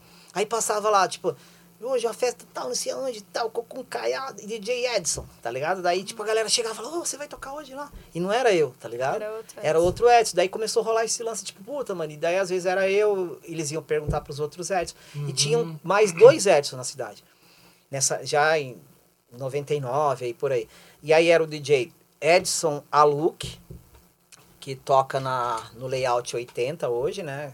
Hoje não toca lugar nenhum, mas era do layout 80. E o Edson Nunes, que era da Rave Night Club. Depois ele tocou é, no, no início do Arung e tal, enfim. Era um DJ das antigas de house, classicão aí. E, e aí o que aconteceu? A gente teve que arrumar os nomes de alguma coisa, porque eram três Edson sem nada, só Edson. E daí o que aconteceu? Virou o Edson Aluk, o Edson Nunes, e eu fiquei tipo Edson. Aí o, cara que trabalhava comigo na Dr. Disco, que era o Brás, né, que era o gerente da loja, teve uma época que o Harrison falou, não, vamos ter que colocar uns crachás aí pra galera saber que vocês trabalharam. Porque a gente não tinha uma camiseta nem nada. E ele queria, a mulher dele, né, que queria que a gente colocasse o crachá. E aí o Braz foi fazer o crachá, saiu para fazer o crachá. Daí o que, que ele fez? Ele colocou Edson B, porque meu nome é Edson Batista, né? Então ele colocou B de Batista. E nessa época, os DJs estavam usando muito o lance de é, o sobrenome só a letra. Tipo, Fábio N, sei lá, Fábio A, blá blá blá, sabe? Tipo, tinha. uma- E eu não tinha nada, e eu não tinha, não tinha uma. É, não tinha um lance que ninguém me chamava, assim, né? Um apelido nem nada. E daí ele já sabia disso. Tipo, mano, você tem que ter um- alguma coisa no teu nome. Como é que a gente vai fazer? Aí ele chegou, cara, com esse crachá assim, Edson B. Aí eu, putz, mano, vou ter que usar Edson B. E daí o que aconteceu? Eu coloquei o Edson B, cara, a galera chegava e olhava, o Edson B, o Edson B, o Edson B, tá ligado? Entendeu?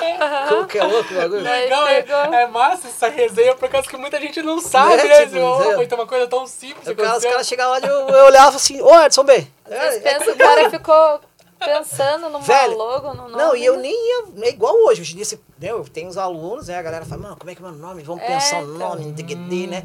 Pensei nada, velho. Tipo, na época tinha uns vídeos. Mano, na né? época que eu comecei, tinha uns. Mano, já tinha o Mal Mal, tá ligado? Tipo, o Mark, que era Mark Mark em São Paulo, que eram os DJs que eu achava foda. É, Luiz Pareto, né? Tinha uns caras que eram o nome mesmo, Luiz Pareto, enfim. É, e eu era Edson, meu. Sei lá, sabe? Daí a coisa foi indo, porque eu era DJ de clube residente ali, então não tinha essa necessidade de ter. Eu era reconhecido pelo clube, assim, por ser o DJ do clube. E aí quando passou esse lance de você ser o DJ, não mais o clube, agora você tem o do lance artístico, assim, de ir no Sim. clube, entendeu? E representar. Aí pintou esse lance, cara, e eu nem sabia o que ia fazer, de repente quando eu vi ele chegando com o crachá, eu falei, pô, e eu fiquei meio de cara ainda, né? Pô, beleza, fazer o que? Edson B. E a galera ficava Edson. E a galera Edson B, Edson B, Edson B, até hoje, é Edson B ou Edson B? Edson B? Tá, e é Edson B ou Edson B? Então, aqui no Brasil é Edson B, né? Se for lá for, for gringo, a galera fala Edson B, né? Se é pela pronúncia do B. Sim. Mas enfim, tanto faz B ou B, eu não tenho problema. Se a galera fala Edson B, tem uma galera que fala Edson B. É normal, tipo Edson B, depende da tua pronúncia. Né? Mas é, é. Aí ficou esse lance do B. E aí daí pra frente eu comecei a usar, né? Porque a galera chegava o Edson B, Edson B, Edson B, entendeu? E aí foi indo, cara, foi indo nessa época. E aí eu saí da Dr. Disco eu e o gerente lá, que era o Brás, já na ideia da gente abrir a nossa loja, porque eu já tinha tido uma loja e a gente já tava meio, né, já tava, meio, tava muito feliz ali na, na Doctor e tal. Cara, vamos sair abrir nossa loja, vamos. E eu e o Brás, a gente ficou muito amigo, a gente fazia muita festa. O Harrison já não ia mais, ele deixava a gente fazer as festas dos, dos lançamentos, deixava na nossa mão. A gente, ah, meu, era muito legal essa época. Enfim, aí a gente foi. é, saímos os dois, ele saiu primeiro, saí na sequência, e a gente abriu nossa loja. Daí eu e ele abrimos uma loja na Galeria Pinheiro Lima, ali na, na Tiradentes. Aí a gente abriu uma loja chamada House Mix. E, cara, daí foi muito legal a House Mix, assim, porque, tipo, a galera já conhecia muito a gente, saca? E daí, é, pô, que legal vocês abriram loja. E era uma loja legal, cara, bonitinha, assim. A, tipo, a frente de vidro, a gente colocou os toca-discos colado lá na, na, na, na, na entrada, assim. Então a galera passava na galeria já via os toca-discos ali, o mixer e a galera tocandinho. Daí, oh, que legal essa loja. CDs na parede e as, os, uh, as bancadas de vinil. E aí atrás ficava o balcão, o computador, né? né? Meu, irado. Daí tinha a parte de cima. Não era tão grande assim, mas era legal. Aí a parte de cima a gente começou a dar curso de DJ. Daí a gente começou a fechar com a galera, tipo Sunset, os lugar. E aí eles faziam o curso deles lá dentro. A gente não fez o nosso curso, tá ligado? Uhum. Ah, o curso da Sunset. Teve uma época que a Sunset tava arregaçando. Peguei, todo mundo era Sunset. Daí a gente fez uma parceria com eles e os DJs da Sunset foram dar aula na nossa loja. Então, tipo, daí eh, trouxe muita gente, saca? Cara, daí foi irado, assim. Daí a gente fez essa parada, rolou. Aí ficamos lá uns dois anos. Daí a gente fechou a loja. E aí nessa época eu já tava tocando em outros lugares, assim, tipo, eu tava to... abriu o Estação Plaza, que era um, o, esta... o estação ali, o shopping ali era a Estação Plaza. Era um centro de entretenimento, não era um shopping. E aí eles abriram com pista de dança, tá ligado? No início, assim, tipo, a galera pagava eu uma entrada, lá. lembra? E aí o que aconteceu? Dentro do, do estação, teve a pista de dança principal, que era do estação, e teve outras pistas. Teve o boliche, que tinha uma pista de dança também no boliche, e tinha um lugar chamado Plaza Beer que era uma cervejaria. E essa cervejaria era classe A, assim, mano. Isso aí a galera, tá ligado? Tipo, da grana mesmo, assim, lá dentro. E aí tocava um DJ lá que era muito amigo meu, que se chamava Dudu Schwab, tá ligado? E o Dudu, ele tocava em umas festas, tipo, foda, assim, de Curitiba. E ele era residente de um lugar lá em Curitiba que era o... Como é que era o nome da... da... Agora eu esqueci, deixa eu, deixa eu tomar um gole aqui que eu já lembro. lembrei, eu nem tomei, já lembrei. Bali High. Bali High. Ele era, de, ele era residente do Bali High de Guaratuba. Tá ligado? Aí abriu o Bali High. E aí a gente era muito amigo. E aí nessa época eu já tava mais em outra praia, tá ligado? Eu já não tava mais na praia de 1250, desses lugares ali. Eu já tava mais na praia do Legends, que era um clube que tinha na onde era o Cats, na Murici, tá ligado? Então eu já tava mais na praia do Legends, da Rave, dos circos, na praia dos DJs tipo Buga, Edson Nunes, Soundman Paco, tá ligado? era mais underground no caso, É, esse né? mais underground. Eu já tava nessa... Quer dizer, eu sempre fui underground. Eu cheguei em Curitiba underground e eu tive que me adaptar com dance music para tocar nesses lugares.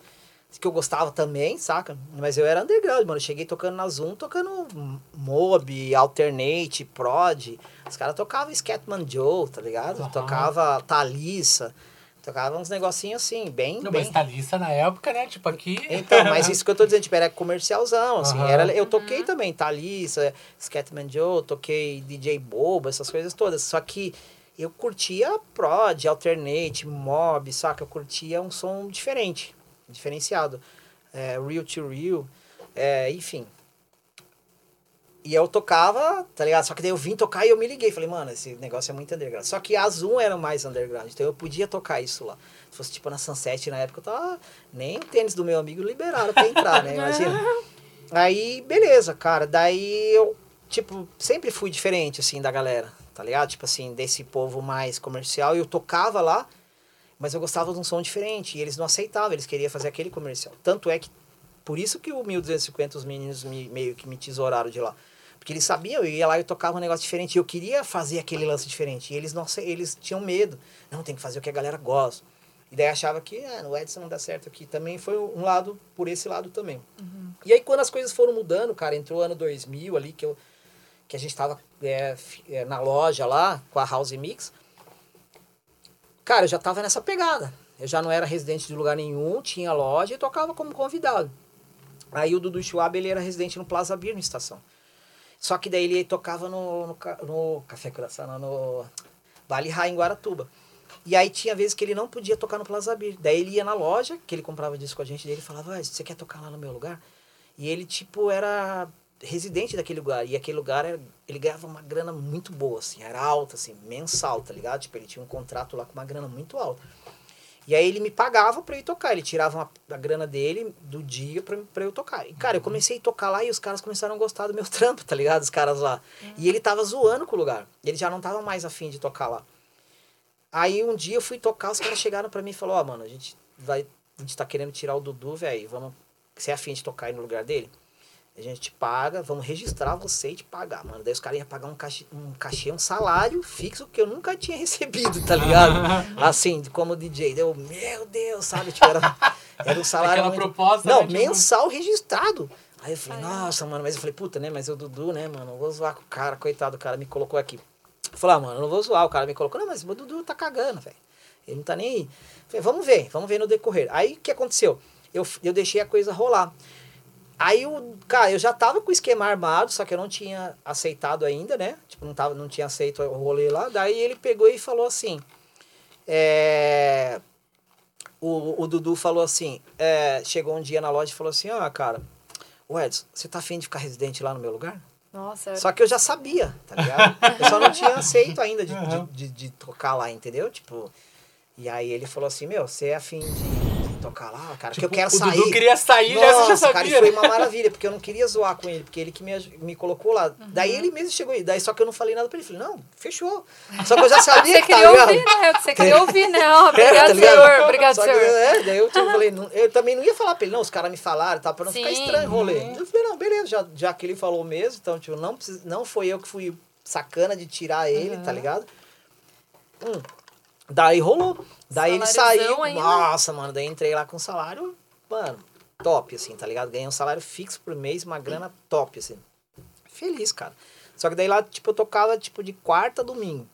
E lá não era uma parada eletrônica pra caralho. Mano, lá eu tinha que tocar. Tinha que fazer videokê na quarta-feira, tá ligado? Quarta-feira era videokê. Então eu ficava só controlando o videokê. Aí nos outros dias eu não precisava ficar tocando. Deixava um set mixado.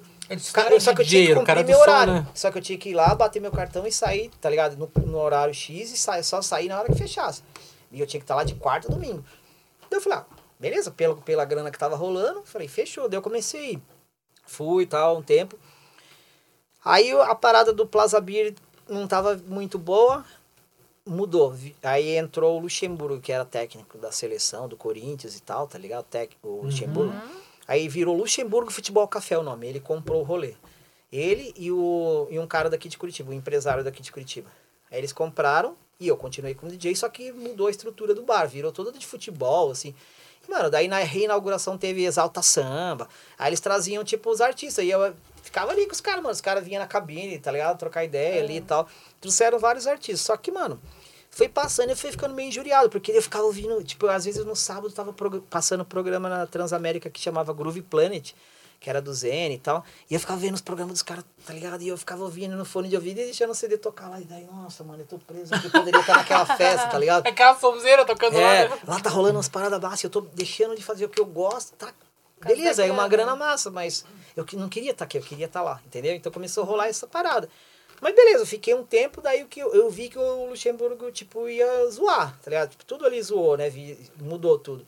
E eu via que, eu vi que, tipo, meu, chegou uma época que começou a zoar. Falei, mano, esse lugar aqui vai à falência e eu vou me ferrar. Aí eu comecei a zoar com o rolê também, pros caras me mandar embora. Antes deles entrarem em falência e não me pagar. Deu acerto. Cara, eu deixava um CD tocando, eu ia dar um rolê num- numa estação, ia comer e nunca mais voltava. Quando eu, quando eu voltava, eu já tinha acabado de CD. Os caras mesmos do, do, do escritório que tinha vindo trocar o CD, mano. Daí o gerente vinha puto assim falar comigo. Ô, cara, ó, ué, pô, tá louco, cara? Você deixou o CD ali tocando. Eu olhava pra ele e falava, mano, tá achando ruim, manda embora. Eu falava. o ligado? daí, né? É, eu falava assim, falei, meu, tá achando ruim, manda embora. Hum. Daí ele pegou e foi indo, cara, até que eles não aguentaram e realmente me mandaram Mandaram embora. embora. Fizeram um acerto lá, comprei um carro, tá ligado? Ah, Logo na, bem, né? na real, já tinha comprado, né, tá ligado? Um carrinho, meu, um carrinho na época que eu tava é, trampando, tá ligado? Tipo, só fina, acabei de pagar, fiquei de boa. Só que daí, meu, saí e falei, agora eu vou fazer meus rolês, tipo, no som que eu gosto. Dali pra frente. E aí eu fiquei, tipo, sozinho. Mas aí foi legal, porque daí eu me dediquei mais, né, a- a- ao tipo de som que eu tava, que eu tava Que curtindo. E aí, cara, comecei a tocar nos clubes realmente que eu queria, né? Nas festas que eu queria, nos clubes que eu queria, com a galera que era com o som, o som que eu queria, realmente. Pode E- perguntar, tem mais, mas E é, como que. Em que época, assim, que você começou a dar aula? Como surgiu a ideia de você Dar virar aula? professor? Tipo, ah, agora eu vou dar Legal. aula. Não Então- sei se faz muito tempo que você Não, dá aula. então, eu dou aula desde quando eu cheguei na Zoom. 95. 96 eu comecei a dar aula. Porque daí a, a- eu trabalhava sábado e domingo na Zoom e durante a semana eu não fazia nada, saca? Tipo, eu ganhava até uma grana legal, assim, na Zoom. Na- Eu lembro que na época, cara, eu recebia um salário por semana na Zoom. Era a grana que eu ganhava lá. E aí, durante a semana, eu não fazia nada. Daí, a gente, é, eu, em parceria com o clube lá, a gente resolveu abrir um curso dentro do clube. Então, daí eles abriram um, um curso e eu comecei a dar aula durante a semana lá no clube. Então, eu ia dar aula durante a semana e final de semana eu ia tocar. Então, tudo começou, as aulas, primeiras aulas foram lá, né? Tipo, de DJ, assim. E aí, na real, assim, eu já tinha dado umas aulas em São Paulo, mas sem cobrar, sem nada, para amigo, assim, né? Tipo, igual eu falei lá, troca de, de favor. Mas é, profissionalmente mesmo foi na Zoom em 96, a partir dali que eu comecei a dar aula lá. E eu comecei a dar aula lá, e aí depois eu parei de dar aula lá e dei aula particular em casa, porque eu tinha os toca-discos e tal. Daí eu comecei, tipo, é, sempre armar com um e outro, tal, que eu conhecia, e sempre eu tava tendo um aluno e outro, particular em casa. E eu fiquei por um bom período dando aula assim. Depois disso eu parei um, uma, uma- um tempo de dar aula e voltei a dar aula quando eu estava com loja. A primeira loja antes da Dr. Disco. Eu dei uma- umas aulas novamente. Na Dr. Disco eu não dava aula, tinha lá, mas era outro DJ, era o Renato Américo que dava aula lá. E depois na, na House Mix eu teve os meninos que era da Sunset que deram aula, também fiz uma participação. E aí eu comecei, tipo, fazia sempre em particular, assim, sabe? Fiquei no meio que no lance de particular. E aí em 2002, né, em 2002, teve uma... Eu já vou chegar na aula de novo, tá? Já, já Tá, vou chegar na aula de novo, mas só, tá pulo, é, né? só pra gente, é, só pra gente seguir o se- seguir o cronograma, cronograma, né? ali. Que assim, em 2002, é, teve um duelo de DJs que era num lugar que é onde eu dangai hoje. Chamava Mediterrâneo o nome do clube. Tá? E aí o dono de lá era dono do Legends. Foi dono do Legends nos anos 90, que era onde era o Cats. E ele fechou o Legends, daí ele abriu esse lugar onde era o Dangai, né? Que chamava Mediterrâneo. No Legends ele já tinha feito um duelo de DJs dos DJs de Curitiba, só que eu não cheguei a participar. Aí no Mediterrâneo eu participei. E aí assim, na época do Mediterrâneo em 2002, participaram é, os 30 é, os DJs que estavam atuando, porque não tinha igual hoje. Hoje você fala, quem tá atuando assim, nossa, meu Deus do céu, né? É muita gente. Não tem como. E naquela época tinha. Então eram 30 DJs que estavam tocando, saca? Tipo, atuando mesmo, né? Pra... E aí foi convidado esses 30 DJs. E eu participei. Aí eu fiquei em segundo lugar. Em primeiro lugar ficou o Ilan, que foi o sócio da Ilan Krieger, né? Que era sócio da IMEC. Participou o Ilan, o Rafael Araújo, participou o Dudu Schwab, que é a cara da época, o Edson Nunes, o Soundman Paco. Cara, toda a galera da época, assim, os DJs da época participaram. O Rafael Araújo, né? Como eu falei também, que é, que é o, o sócio da IMEC, Tem enfim. O, só uma- o Soundman Paco, eu vi ele fazendo um, um marketing de venda de discos da Yellow, né? Lá, É, ele, ele foi discos- vender os discos dele mesmo. Ele tava vendendo, nossa. Ah, Cheguei a do tempo também. antigo, Nossa, né? Tipo- então, eu também tenho meus discos lá, mas eu não vendo. Não vem.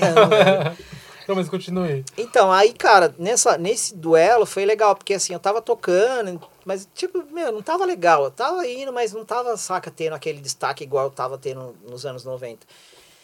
E aí, cara, rolou esse duelo, eu tive a chance de participar, eu fui lá e, cara, por causa da minha parte performática, que ninguém fazia, eu fui embora. Fui, participei com um, ganhei.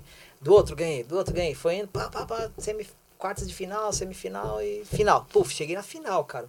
Aí eu e o Ilan. Aí o Ilan ganhou pelo fato dele ter mais público na época, saca? Tipo assim, ele tocou bem também, saca? Mas o lance do público é, fez. Valia muito ponto, o lance da galera. É. Uhum. E aí ele ganhou por causa. Assim, a pontuação maior dele foi por causa do público, não foi tanto por causa da performance ali, porque foi legal também. E ele ganhou, daí ele ficou em primeiro. Então, primeiro lugar, ia ganhar uma passagem para Londres, né? E o segundo lugar ganhava é, a prensagem de não sei quantos mil CDs, tá ligado? Na época, assim, feito, né? Tipo, por uma, por uma gravadora e tal, pra você poder vender e coisa e tal. E aí eu ganhei, tá ligado? Eu fiquei em segundo lugar. Então eu tenho lá em casa, devia ter trazido, né? E o, Verdade. Uhum. podia o troféuzinho. Aí eu fiquei em segundo lugar. Então isso aí me ajudou bastante a ter um destaque, saca? Na sequência para poder tocar mais nos- no- em outros lugares. E aí passou, cara, 2002, foi 2000, e aí beleza, tocando com, como convidado. 2003, metade de 2003 mais ou menos, eu tava morando no centro ali na Murici. E eu tava dividindo um apartamento com um amigo meu, que é um DJ das antigas, que chama é, o DJ Japa. E aí eu e o Japa, a gente bolou de dar um curso, criar um curso no AP, tá ligado? Porque tipo, ah, Murici, vamos fazer na nossa sala. E aí eu, eu tinha os toca-discos, né? E ele tinha CDJ.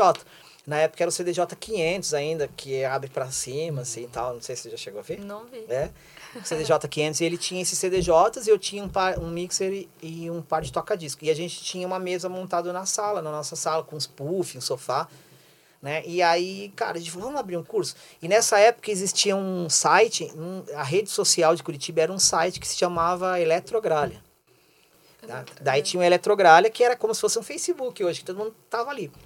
E aí, cara, tudo que acontecia era no fórum do Eletrogralha.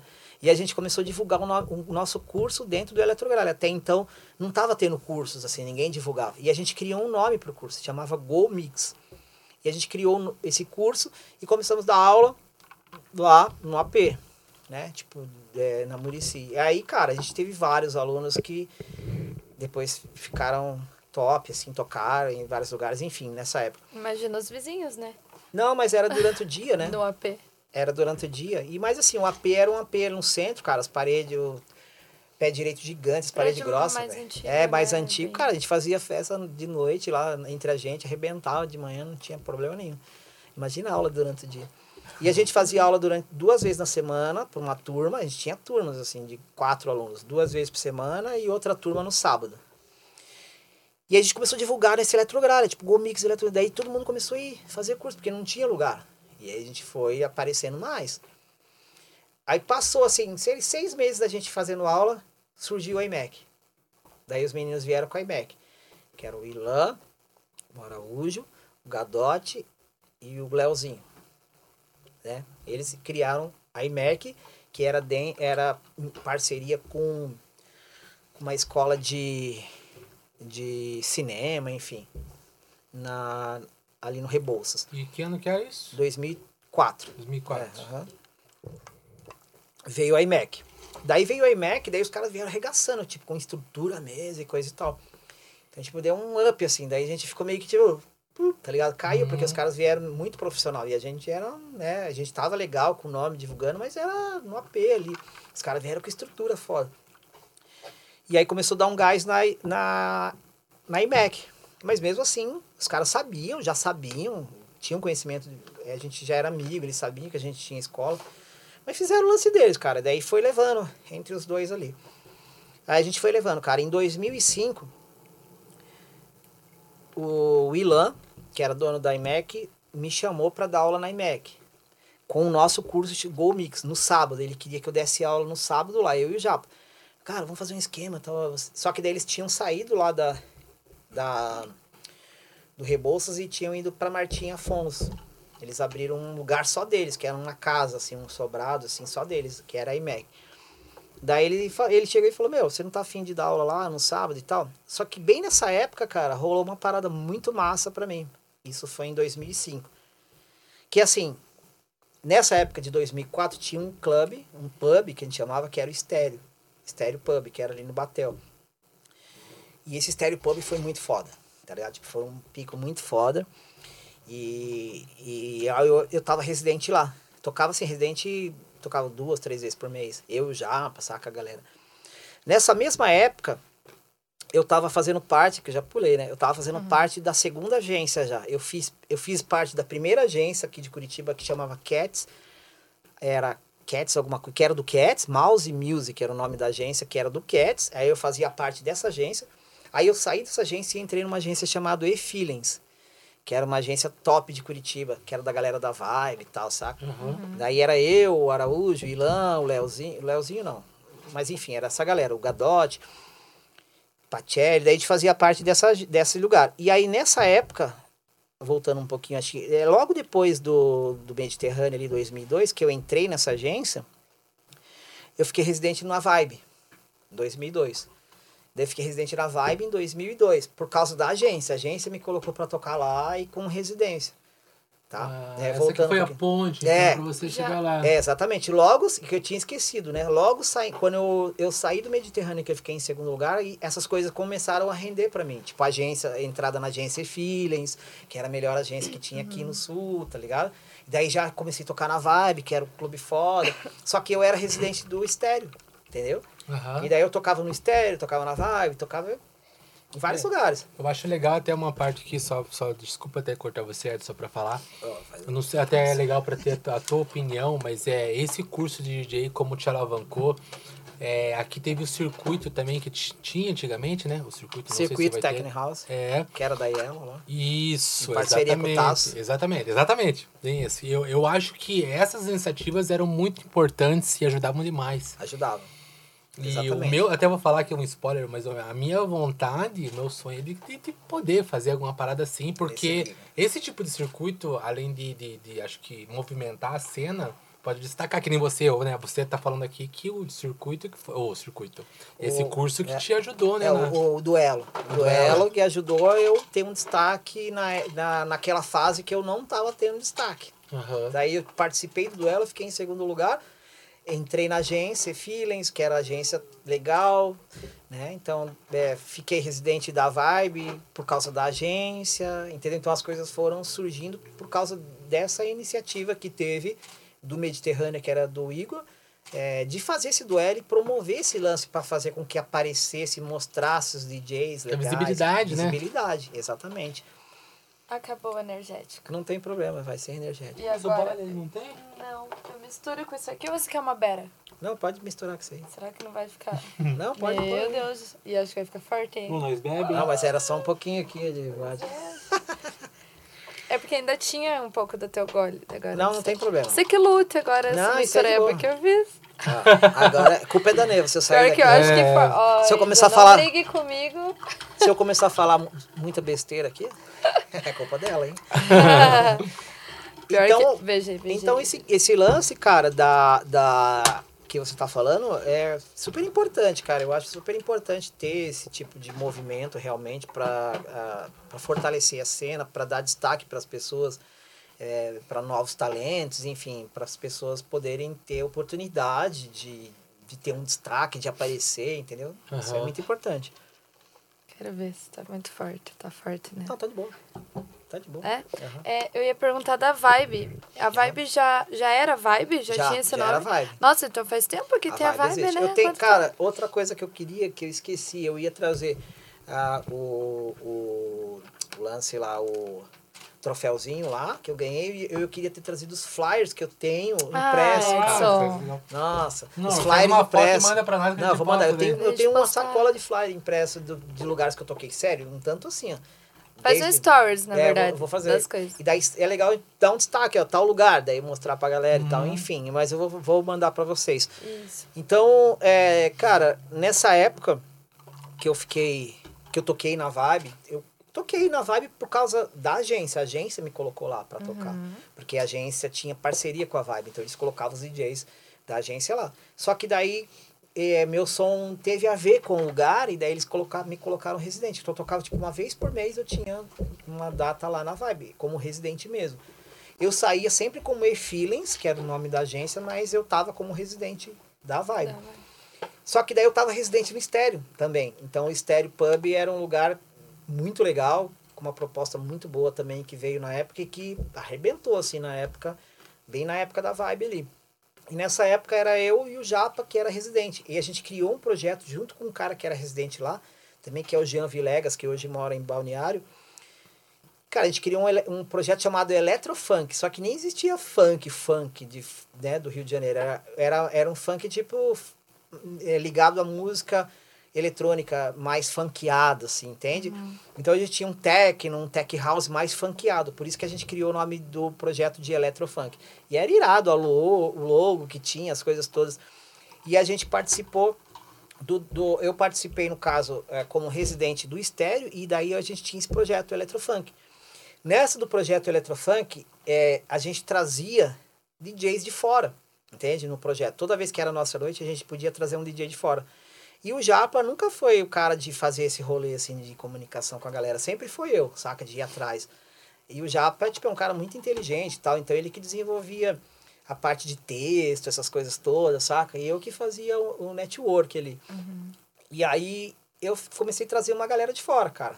Assim, a galera que tinha, tava em destaque na época, de São Paulo, BH, Rio de Janeiro. E trouxemos vários. Inclusive, a gente trouxe é, Gustavo Peluso, que é de BH. Na época, ele namorava com a Ana, a DJ Ana, que era a Ana Lee. Saca a Ana, hoje em dia, que é a Sim. top? Ela era Uhum. amiga nossa, ela vinha nas nossas festas, assim, pra Massa. você ter ideia. Legal. Ela era a Ana Lee. E ela veio tocar no estéreo, tocou em vários lugares. E, enfim, trouxemos uma galera legal. O Rogério Animal, a gente trouxe ele na época pra tocar no estéreo, ele não tocava aqui, ele tocava no Café Curaçao, tá ligado? Aí no estéreo, a primeira vez que ele tocou foi no nosso projeto, no projeto Electrofunk, depois ele virou residente. Salve pro Rogério Animal Salve aí, aí. tio.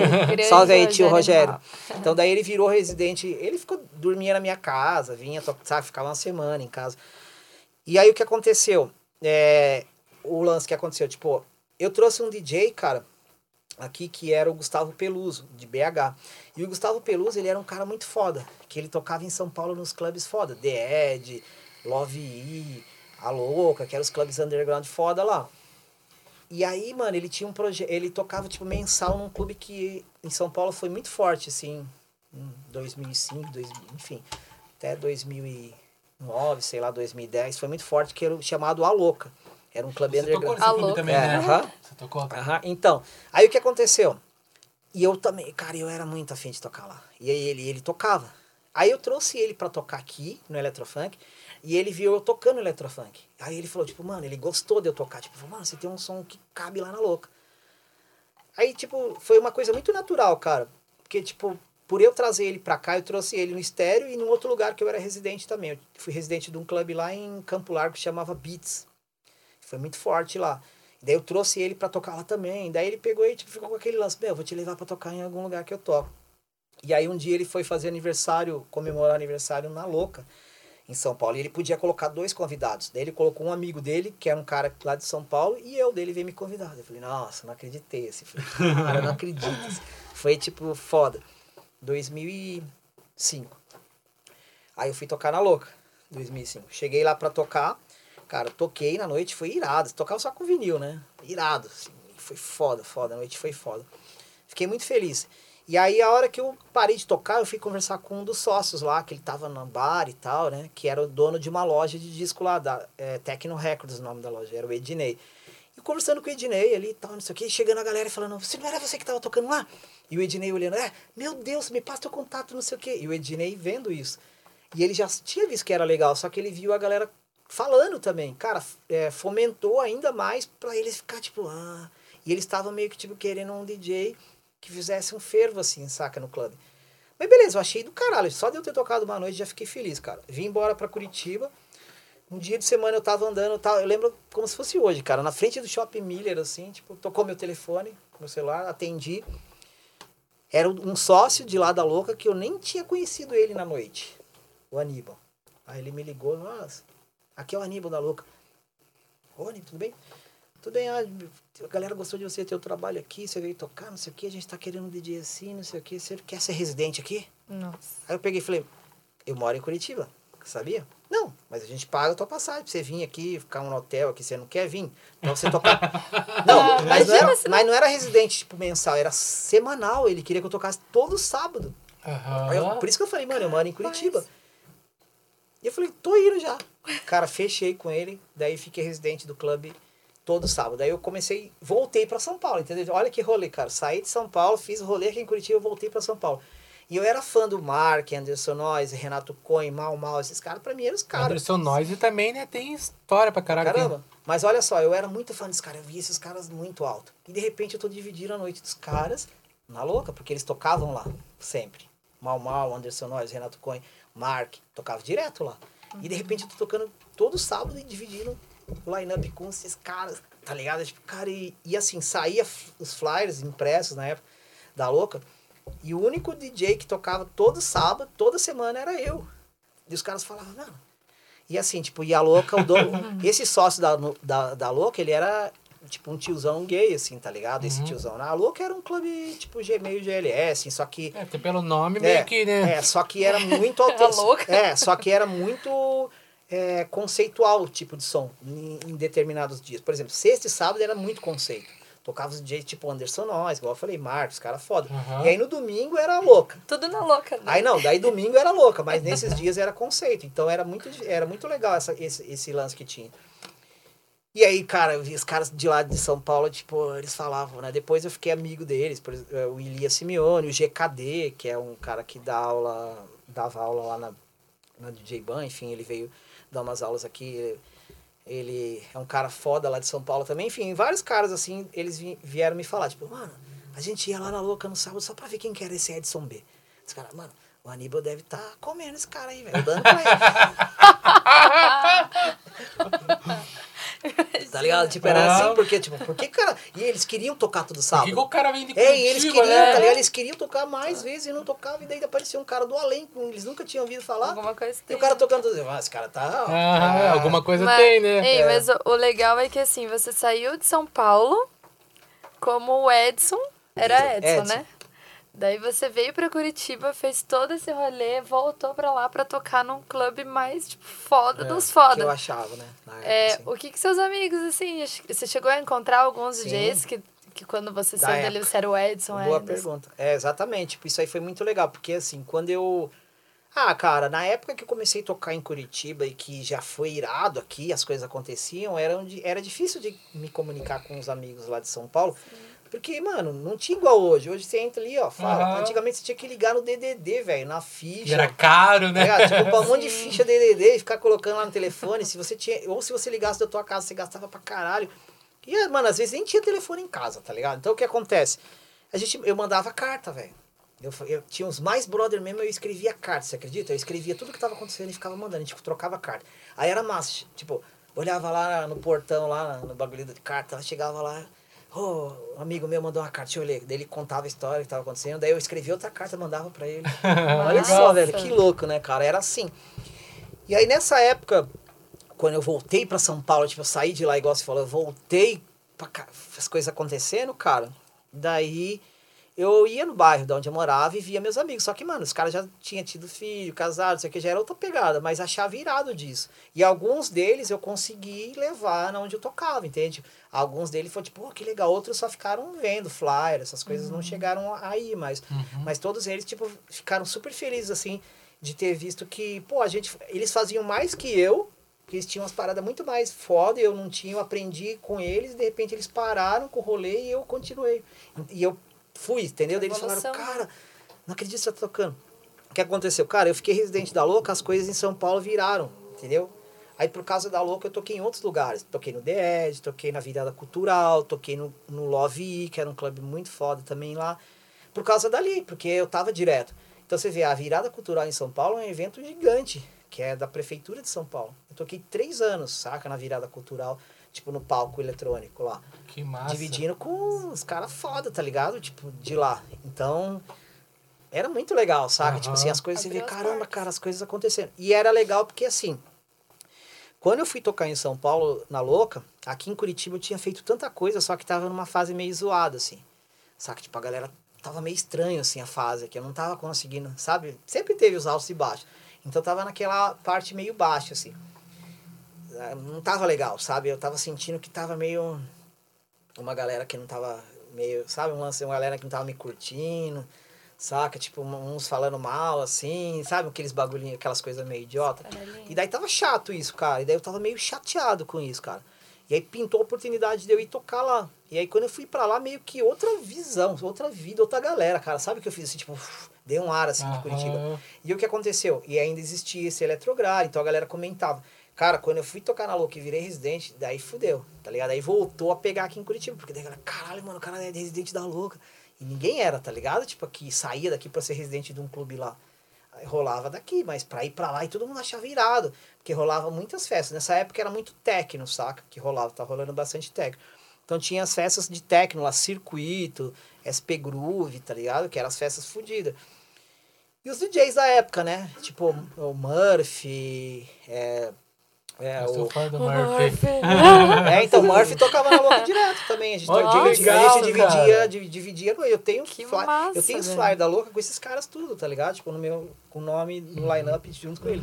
Pra comprovar ali também. É, Então, é que muita gente às vezes não conhece do, do Anderson Noise, mas ele tem, tem- não, tipo, Anderson que Noise você é não tem, mas ele, ele é dinossauro, tem uma história Nossa, tem gigante uma na história cena, né? fodástica, assim. Ele, o Mal Mal, o Murphy, o, o Mark, né? Mark também, Mas- Patife. Patife das antigas. É. Patife. Esses caras. Patife a gente falava, nossa, muito patife. Antigamente. E né? aí nessa, agora, nessa, ó, a gente tem muito tempo ainda aí. A Nessa- gente tem, tem. não tem, tem, não tem. E nessa época, tipo, 2005, beleza. Aí, cara, fiquei residente durante um ano lá no Oca. E daí acabou, né? Nunca a coisa acontece para sempre, daí foi meio que acabando, mas assim, teve muitos frutos dali que as coisas aconteceram. E, cara, daí vou, fiquei novamente em Curitiba por aqui, tocando e coisa e tal. E aí eu abri uma agência. É, fui sócio de uma agência de DJs, se chamava Connect DJs, que era com o pessoal lá de Campo Largo é, de uma, é, uma amiga minha lá que tinha uma agência de, de eventos e tal. Daí a gente acabou criando essa, essa Connect DJs, que era uma agência de DJs. E, e aí, cara, trabalhei com esse lance de agência por um tempo. é, parei com a agência, daí comecei a produzir. Daí comecei a produzir, tipo, em dois... Era, não, na real comecei a produzir em 2004... É, 2000, não, foi 2006 que eu comecei a produzir. Esse 2006. Daí eu comecei a fazer... Eu fiz umas aulas com os amigos lá de São Paulo, que é o Ricardo Mota e o Mr. Gil. Fiz umas aulas com ele e comecei. Daí, aqui em Curitiba, eu fazia umas coisas com o Alex Dias, um DJ das antigas aqui também. Em 2007, eu lancei a primeira música junto com o Alex Dias, assim, mas eu não produzia nada, assim, ele que fazia as coisas e eu, eu que falava ainda, não estava Ah. muito bem, mas a gente ele já era power, assim, na produção. E aí, a partir, partir da produção nessa, nessa fase. E 2000 e... acho que 2007... Foi, é, 2006 eu tive a Connection, não durou quase nada. Só que eu ainda tava na pegada de agência. Em 2007 eu abri outra agência, com a mesma galera, só que a gente mudou o nome. Daí era Cool DJs. Daí foi uma agência que, tipo, que veio arrebentando, assim. Tinha beats em Campo Largo, daí a gente conseguiu fazer o lançamento lá num clube que era foda. Daí a gente tinha uns, uns DJs e VJs, assim, a galera massa, assim. Daí foi irado, assim, meu. Vendi DJ para várias partes do Brasil. Eu mesmo fui tocar em várias partes do Brasil por causa da agência também. Só que eu tava. Chegou uma época que eu tava meio cansado de cuidar dos outros, tá ligado? Tipo, eu falei, mano, eu, eu tinha muita parada artística minha e eu tava cuidando das paradas da galera. Eu falei, não, eu, eu tenho que fazer a minha parada, tá ligado? Eu gosto. Aí eu larguei mão da agência e abri uma gravadora. Em 2008. Chamava Moog Music Records. E nessa época não tinha muita gravadora no Brasil, assim, de música eletrônica, saca? Então, tipo, foi meio que no início das gravadoras é, virtuais, assim, no caso. E aí eu abri essa gravadora, cara. E aí foi legal pra caramba, aconteceu muita coisa por causa da gravadora. Lancei uma galera, Mal Mal, lancei Porn Bugs da Alemanha, lancei uma galera na gravadora. E, e eu também, lançando minhas músicas. 2008. Só que daí eu fiquei tipo um ano e meio, assim, sei lá, com a gravadora e acabei desistindo. Cara, quando foi em 2009, tava aquela fase de novo, de zoar, assim. Tava meio ruim, tava tudo estranho, porque eu tocava techno e o Psy já tinha vindo dominar, então, tipo assim, nos clubes não rolava mais techno, e eu era DJ de techno, então já decaí, porque a galera não queria me bucar mais. E nas raves a galera só queria Psy, tá ligado? Daí o que aconteceu? Aí eu tive que me adaptar com outro tipo de som, e eu sempre gostei da linha house e techno. Aí eu comecei a ficar mais house, voltei mais pra linha house, e aí que eu voltei pros clubes. Só que, meu, tava bem ruim, assim, em 2009, assim, uma fase bem zoada. Aí em 2009, é, eu fui pra 2000 e, não, começo de 2010 eu voltei pra São Paulo, morar aqui. Falei, meu, vou morar lá, porque eu já fiz um rolê lá, vai que vó, acontece as coisas. Em 2010 eu fui pra São Paulo, fiquei um ano lá, daí eu comecei a dar aula numa escola de DJs lá, de produção, eu dava aula de produção, na Urban, Urban Beats. Eu dava aula no Urban Beats, fiquei lá em 2010, só que, mano, eu vinha tocar em Curitiba direto, morando lá, saca? Daí falei, meu, quer saber, eu não tô aguentando mais, vou voltar pra Curitiba. Voltei em 2011 pra Curitiba. 2011 eu cheguei em Curitiba, e aí eu, eu já tocava aqui nos clubes do Yuri, que é o dono do Dangai, que era a Inside, que era lá no Batel, né? Eu já tocava antes de ter ido pra lá. E eu voltei, ele tava com o Dangai. E aí eu voltei, ô Yuri, eu tô aí, tá, ah, beleza, vamos fechar pra você tocar. Daí eu toquei uma noite, ele quis fechar a residência comigo. Ah, vamos fechar uma residência com você pra você tocar aí direto? Fechou. Aí eu comecei a tocar direto no Dangai, duas, três vezes por mês. No Dangai, 2011. Daí foi quando eu refiz a minha história em Curitiba, tá ligado? Porque tinha meio que. Também o público reciclou, era outra galera. Então eu tive que. Mano, e sempre eu tive que reciclar, tá ligado? Porque, tipo, é sempre essa história. Igual hoje eu tô falando pra galera, uma, uma galera não me conhece, né? Não, Entendeu? história- Então, tipo, sempre tive esse lance, tipo, agora a galera, caramba, daí conhecia. Aí passava, depois, ó, de novo, tá ligado? Então, tipo, ia, eu remava de novo pra subir, daí caía. Caía assim, né? Tipo, ia decaindo, rolê, daí eu tinha que subir de novo e mostrar pra galera qual que era. Aí conseguia, daí, ah, entendeu? Então sempre teve esses altos e baixos. E aí no Dangai, cara, quando eu vim em 2011, mano, teve uma crescente muito foda, assim. De novo, tá ligado? Teve aquela pegada que eu tive em 2004, 2005, tá ligado? Foi a mesma pegada, assim, tipo, do Dangai. Meu, daí foi irado, assim. Daí tocava lá, era bombado, e noites iradas, e, no- e vários DJs aparecendo. Na época o G Félix começou a aparecer, o Diego Lima, tá ligado? Essa galera. Aham. A Pelizar era. era... A Pelizari. residente de Não, lá a Pelizari também, ainda né? não tava tocando, não. Ela, Não? não? ela tava o Rodrigo Carreira, ela não. Que era o ex-namorado dela, né? Que era o filho do Harrison. Eu não cheguei a Ela veio depois. Mas essa época a Dangai bombava, né? A Pelizari veio tipo 2014, assim, tá ligado? Que é daí ela começou a aparecer. Uhum. Mas o Dangai bombava já 2011, 2012, cara, começou a bombar várias festas. Daí era o Fabo, tá ligado? HNQO, tá ligado? Nessa época. Hum, E daí, mano, a gente tava no auge, assim, tava virado. Aí foi indo, fiquei residente do Dangai, cara. Residente mesmo, de levar o nome do Dangai. Tipo, eu tocava Edson B. Dangai, tá ligado? Fiquei, tipo, até 2015, assim, começo de 2015. Daí eu já não levava mais o nome do Dangai. Na real, todos os DJs que eram residentes, eu, Rodrigo Carreiro, Soundman Paco, a Gabi Lima, a galera, tudo já não era mais residente, tá ligado? Aí já era. Mas come, continuou tocando no Dangai. E aí, só, é, ne- nessa, nesse rolê, cara, 2011, 2013, eu entrei pra dar aula na Yellow. Né? Comecei a dar aula na Yellow na Marechal Deodoro, 2013. A Yellow antigamente era Christ DJ Academy, que era no, no... Como é que é o nome daquele lugar? Das Flores? Das Flores, é, que tem umas flores. Como é que é o nome desse ponto turístico de Curitiba? não sei Rua dizer. das Flores. Não, não é, da, é do é Rua das Flores, que tem um monumento, assim, tipo, colorido e tal. Não. pra cá. Ai, meu Deus, não vou lembrar. Não vou lembrar. Eu Ai, acho que eu sei o que você tá falando, mas eu não É, lembro. tipo, é o que tem um saindo- relógio, um negócio Não, assim? aqui perto do Capão do Embuí, ali, passando o Capão do Embuí ali. Nossa, eu não conheço Capão da Jardim Ibuí. Botânico. Jardim Botânico. Isso aí. Jardim, Jardim Botânico. Botânico. Era no Jardim Botânico. Era Christ DJ Academy o nome do- da escola. Eu já tinha trabalhado lá, eu até pulei essa fase, mas eu trabalhei lá. Tipo, lá. Eu, eu comecei a dar umas aulas lá de vez em quando, mas era esporádico, assim, antes de ir pra São Paulo. E quando eu voltei de São Paulo, cara, em 2011, eu entrei no Dangai e fui trabalhar lá. Só que eu trabalhava tipo de recepcionista, assim, tá ligado? Não tinha vaga ainda pra, pra dar aula. E aí eu trabalhava de recepção, recebia a galera e tal. Fiquei tipo uns três meses só, não deu certo. E aí eu voltei em 2013, quando a, a, a escola virou Yellow, que foi lá para o centro. Aí quando ele eles foram para Marechal Deodoro, o dono da escola, que é o Christ, me ligou e falou, cara, agora a gente tá precisando de mais um instrutor, agora dá certo para você.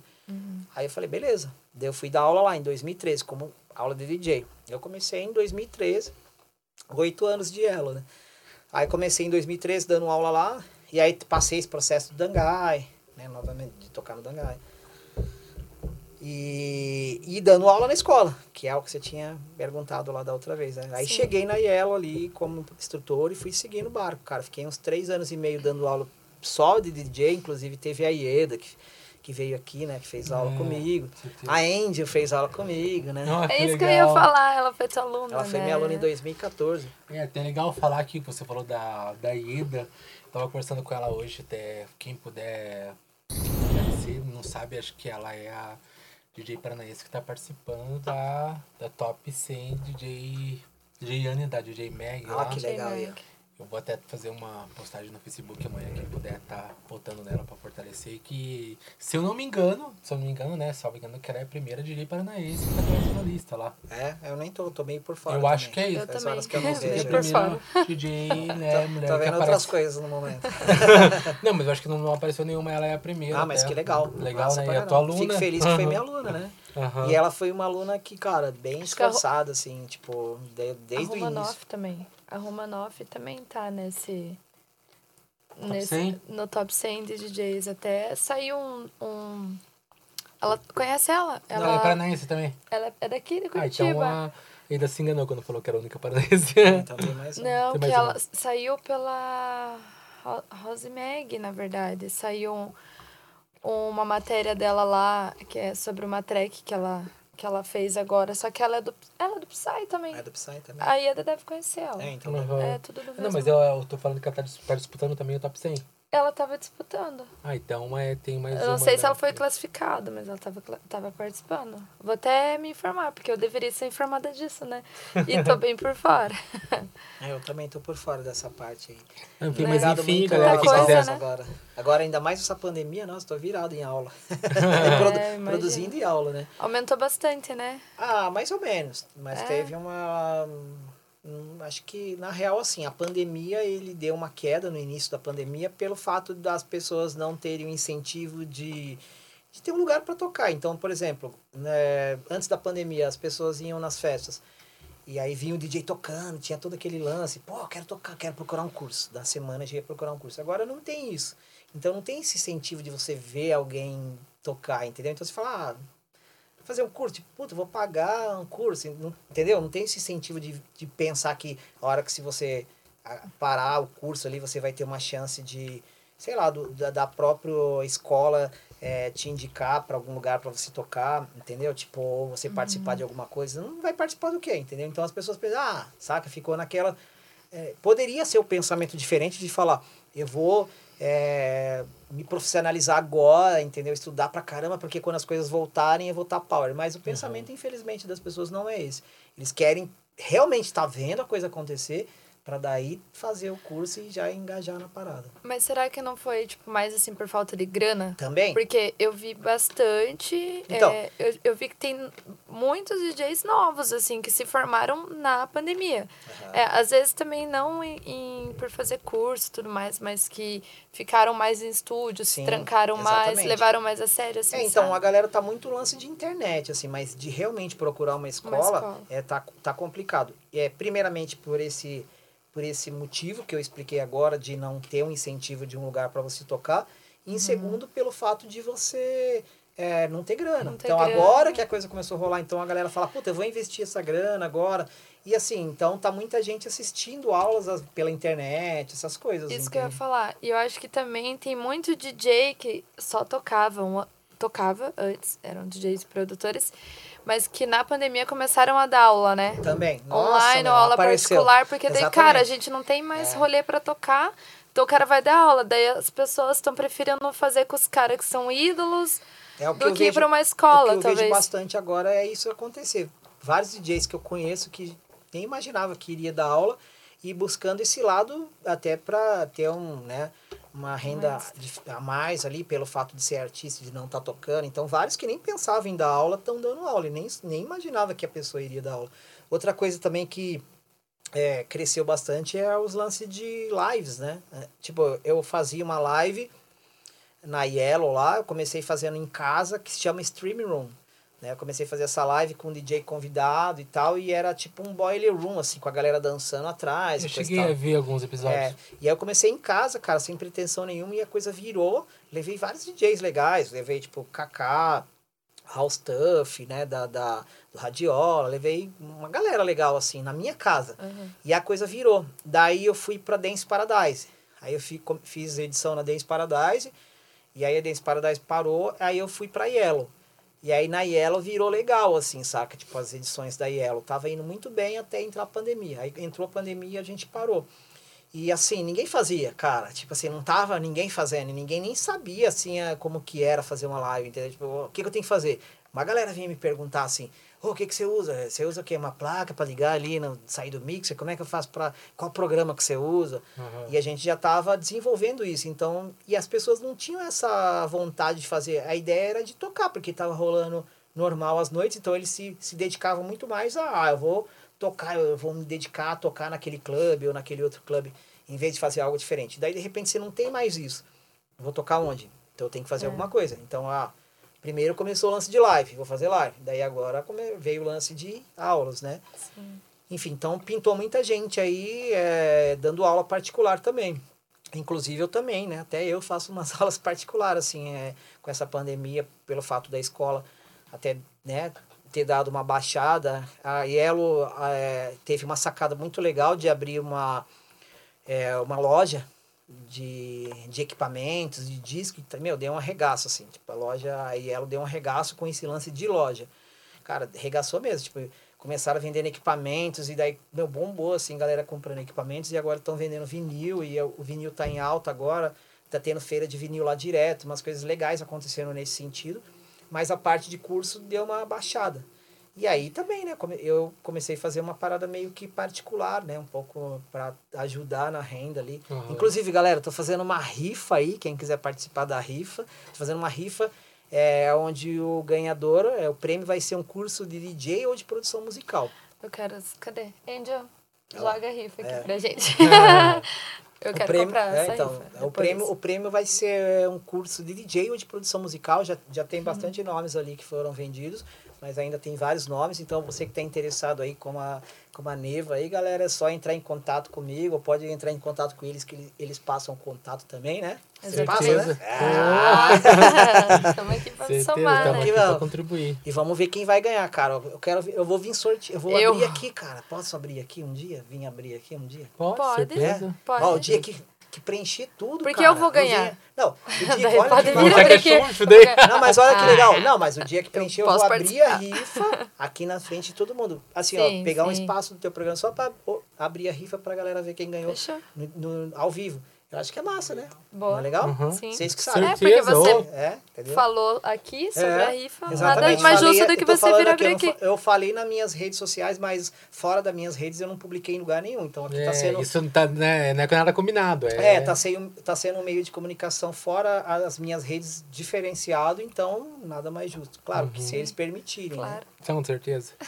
Então, eu queria só. Muito obrigado, Edson. Já estamos no horário aí. Oh, cara, legal. a hora passou voando, Muito né, rápido. cara? Só pra finalizar, então, que eu fui muito longe, tá, galera? Então, hoje em dia, agora, eu tenho o quê? Eu tô, continuo dando aula na Yellow, tenho meu curso particular também, faço parte da, da agência que é do Dangai, é, Logic Artist Logic. Management, eu faço Aham. parte da Logic, é, quando eu voltar tudo, a galera quiser me buscar é por lá.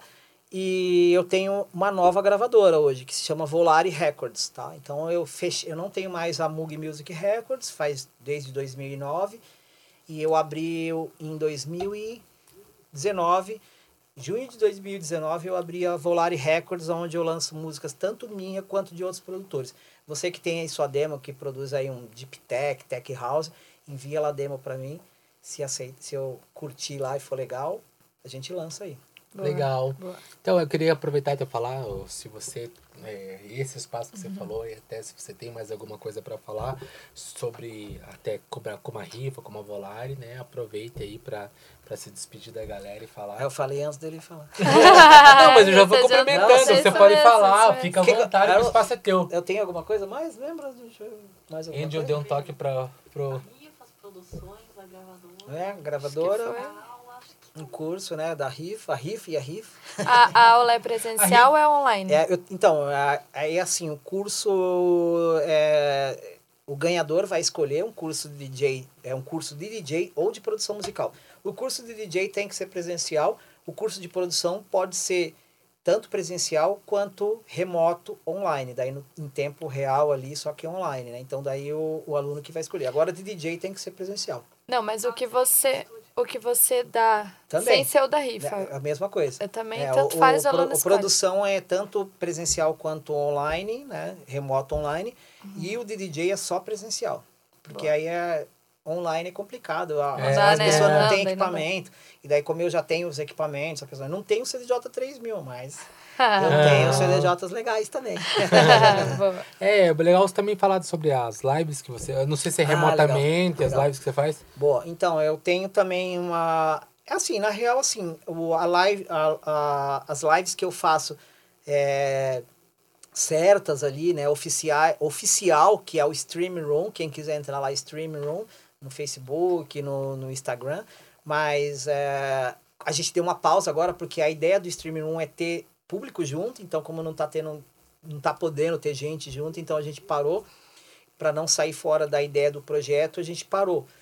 Mas eu faço umas lives na minha casa, eu e a Angel, né? Minha mulher ali, Angel Matsune. A gente faz umas lives em back-to-back, é, e assim, esporádico, eu não tenho uma- um dia certo, a gente não tem um nome nem nada, a gente chama de live stream mesmo, e é do nada, assim, às vezes lá, sexta-feira, a gente fala, vamos fazer hoje, e liga lá a câmera, e a gente faz, e toca um som legal pra galera, sempre na sexta-feira, quando a gente faz, né? Aí a gente divulga no dia mesmo, pelas redes sociais.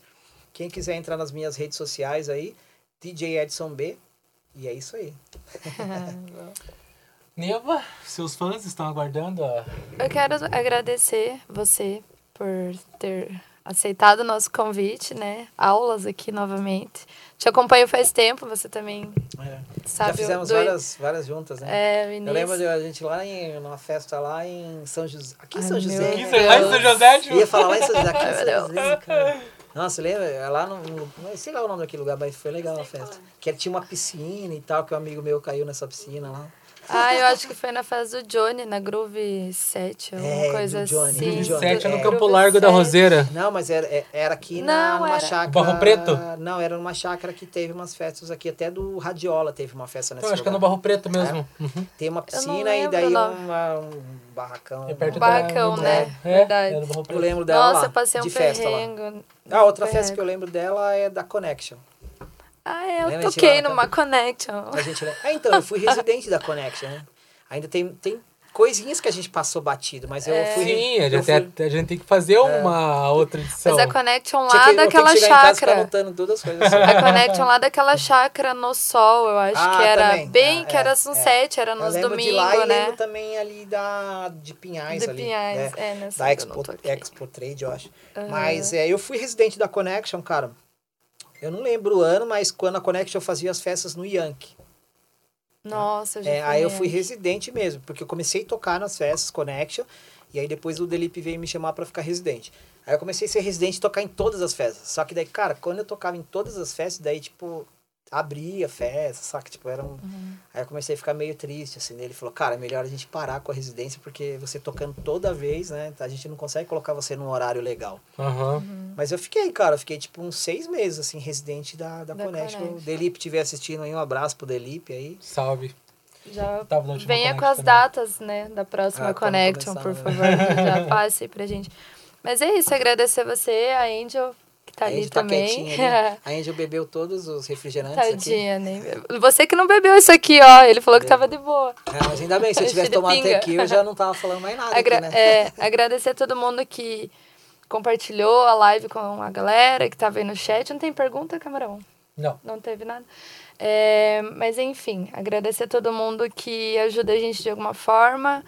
As canecas, os negócios, não tem mais novidades, sim? Não vai ser mais nada? Não, nesse por enquanto? momento não. Não? Eu quero é, É, e a que tinha lá em casa já era também, galera. Aproveitar para agradecer o convite e agradecer que eu vou levar essa aqui embora também. Ai, brincadeira, Deus, brincadeira. Ah, não, esse aqui é do Face. que a né? gente Fez, ganhou, né? é. Tô Ganhou de brincando, tô brincando. A gente ganhou da Nil essa daí. Não, tem que levar de vocês, né? A gente tem que ter as nossas. Mas é isso, agradecer a todo mundo que tava aí, acompanhou a gente, ficou até o final da live. E com o camarão agora. Espero que vocês tenham gostado aí da nossa resenha, né? Foi um papo lá É. de é, arcaico, mas. Sim, né? Mas Foi é bem legal, né, Foi cara? bem Claro. legal. É legal pra Porque- galera conhecer um pouco da história, tipo, do que aconteceu no passado, Tanto- enfim. Muita gente não conhece. Eu Né? mesmo não conhecia É, da história, né? Tipo, não sabia qual que era o. É igual o Enart falou, eu comecei a falar um pouquinho pra ele, ele falou, vixe, mano, vai ser complicado lá o tempo, hein? É, Ele falou. não, mas a gente já tá trabalhando nessa, nessa questão do tempo também. É, legal, mas deu boa. Deu, boa. Deu, Consegui- deu consegui, super boa. consegui dar uma corrida. Faltou, faltaram algumas coisas, me perdoem a galera aí que eu toquei nos lugares e que aconteceu e eu não lembrei, mas é pelo tempo e mais obrigado. Não, mas vai acontecer. Vai É. acontecer esse. Com certeza é só o começo. Vai Vai ter o próximo. Vamos aí, então, continua. Parte Diretor, qual, qual câmera estamos? Qual que você quer? Olha, o diretor onde tá? Ah, eu esqueci de perguntar. Eu acho que eu sempre falo pra câmera errada. Eu tava falando pra essa. Tava certo, Matheus? Então, quando vocês olham, eu mudo pra câmera que vocês estão. Ah, ele é muito é foda. bravo. Cara, eu consegui ficar duas horas aqui sem ir no banheiro, mas também a hora que eu for já arrebentou. Hoje o camarão não foi no banheiro. Não. Então, galera, meu muito obrigado por todos que acompanharam até agora. É, vou mandar um salve pra galera que estava presente até agora acompanhando. Nosso amigo Bragipsian, que estava aqui na última, conversando com nós, um papo muito maneiro também. Muito obrigado pela audiência. É, amigo Muk também, a Nath M, que vai estar presente aqui também, trocando uma ideia com nós do coletivo 4x4. Muito obrigado pela presença. É, Maicon Douglas, Urbano, Ah, só um, só um parênteses aí. A Nath M, o marido dela é o Nassur, ele dá aula lá na Yellow. Olha aí, ó. Ah, que Ele legal. é parceiro lá da Yellow. É, ele dá aula até lá. hoje, até o também abrindo um parênteses aqui, aquela parada que eu te falei sobre o a galera até pergunta às vezes, eu sou, eu sou meio chato às vezes do que eu falo da parada, mas eu, eu gosto que a pessoa entenda o propósito que eu te falei do comentário lá, que a Nath M foi e assistiu um vídeo da, da Ieda, que foi tua aluna, e falou, nossa, que legal ela, tal, tal. E é E esse tipo que- de conexão que é E legal. uma coisa foi levando a outra. Aham. Né? Irado isso, cara. E aí, por isso que eu falei da, da importância da pessoa comentar. A pessoa, ô, o Edson É verdade. comentou aqui e tal. Tá ligado? Eu acho legal de ficar assim, até a pessoa pensar, porra, mas o cara tá pedindo uma coisa. É que tem um, Um um tá propósito, outro, uma né? ideia. Tá certo. aham, Uhum. porque Certo. Curitiba aqui, se você for ver, é, é- não é tão grande assim como a gente pensa, né? É, muito obrigado ao Guilherme do Rolê Errado também, que tá sempre aí acompanhando a gente. E em setembro temos novidades, né, Guilherme, pra galera aí. É, o Elton, o Nassur, que você acabou de falar também, tava acompanhando Nassur, aí. Jonathan Nassur, né? Isso, Jonathan Nassur. Tava acompanhando. Abraço aí pro Nassur, a Um Nath. abraço, muito obrigado pra Nath também, que acredita no nosso projeto e vai estar junto aí na Valeu, Nath. uma edição pra frente aí. É, como a Neva acabou de falar, as canecas, acho que agora, a partir de segunda-feira, já vamos estar com uma nova leva, diferente. A Neva aí. queria que eu ficasse bêbado aqui, mas eu não fiquei, ó. Fraquinha. Vamos estar com uma. É, tá nos saindo no valor de 30 reais, é lá quem puder é, comprar e contribuir com a, com a ideia, mas o mais importante mesmo não é isso. É, vocês que podem curtir, deixar um comentário, compartilhar, ajudam muito o nosso projeto. E como a gente já está no tempo hoje, durante a semana a gente vai estar soltando aí as novidades, mas em agosto e setembro, graças a vocês que estão assistindo e estão contribuindo com a gente aí. Não contribuindo financeiramente, quando eu falo, é contribuindo quando vocês estão compartilhando o nosso conteúdo. Assistindo o nosso conteúdo, estão acreditando no propósito que a gente tem, que foi que eu acabei de falar pro Edson aqui, sobre que é uma coisa acaba levando a outra e tal. Na mesma história dele, que acabou, né, tudo uma coisa levando a outra, e ele teve essa carreira dele incrível que ele compartilhou com vocês. E vamos estar trazendo ele de volta aqui para participar. Todo mundo que está passando aqui, é, eu acho que por vontade deles também vão estar de volta aqui. E para não se alongar demais, é isso. Muito obrigado a todos vocês aí. Quarta-feira de volta, quem que é? Quarta-feira que vem? Até semana que vem. Eu esqueci. Agora eu vou comer um amendoim. É o Ulen. O Ulen da Tríade Trance vai estar aqui com a gente, que a gente me perguntam muitas vezes também é, das pessoas que a gente traz aqui. A gente representa a música eletrônica em Curitiba. Não somos de nenhuma tribo, nem nada, sendo da música eletrônica. Nenhuma tribo. É aqui, isso, É somos nós, tamo junto, muito obrigado. Até semana que vem, galera. Tchau. Tamo junto.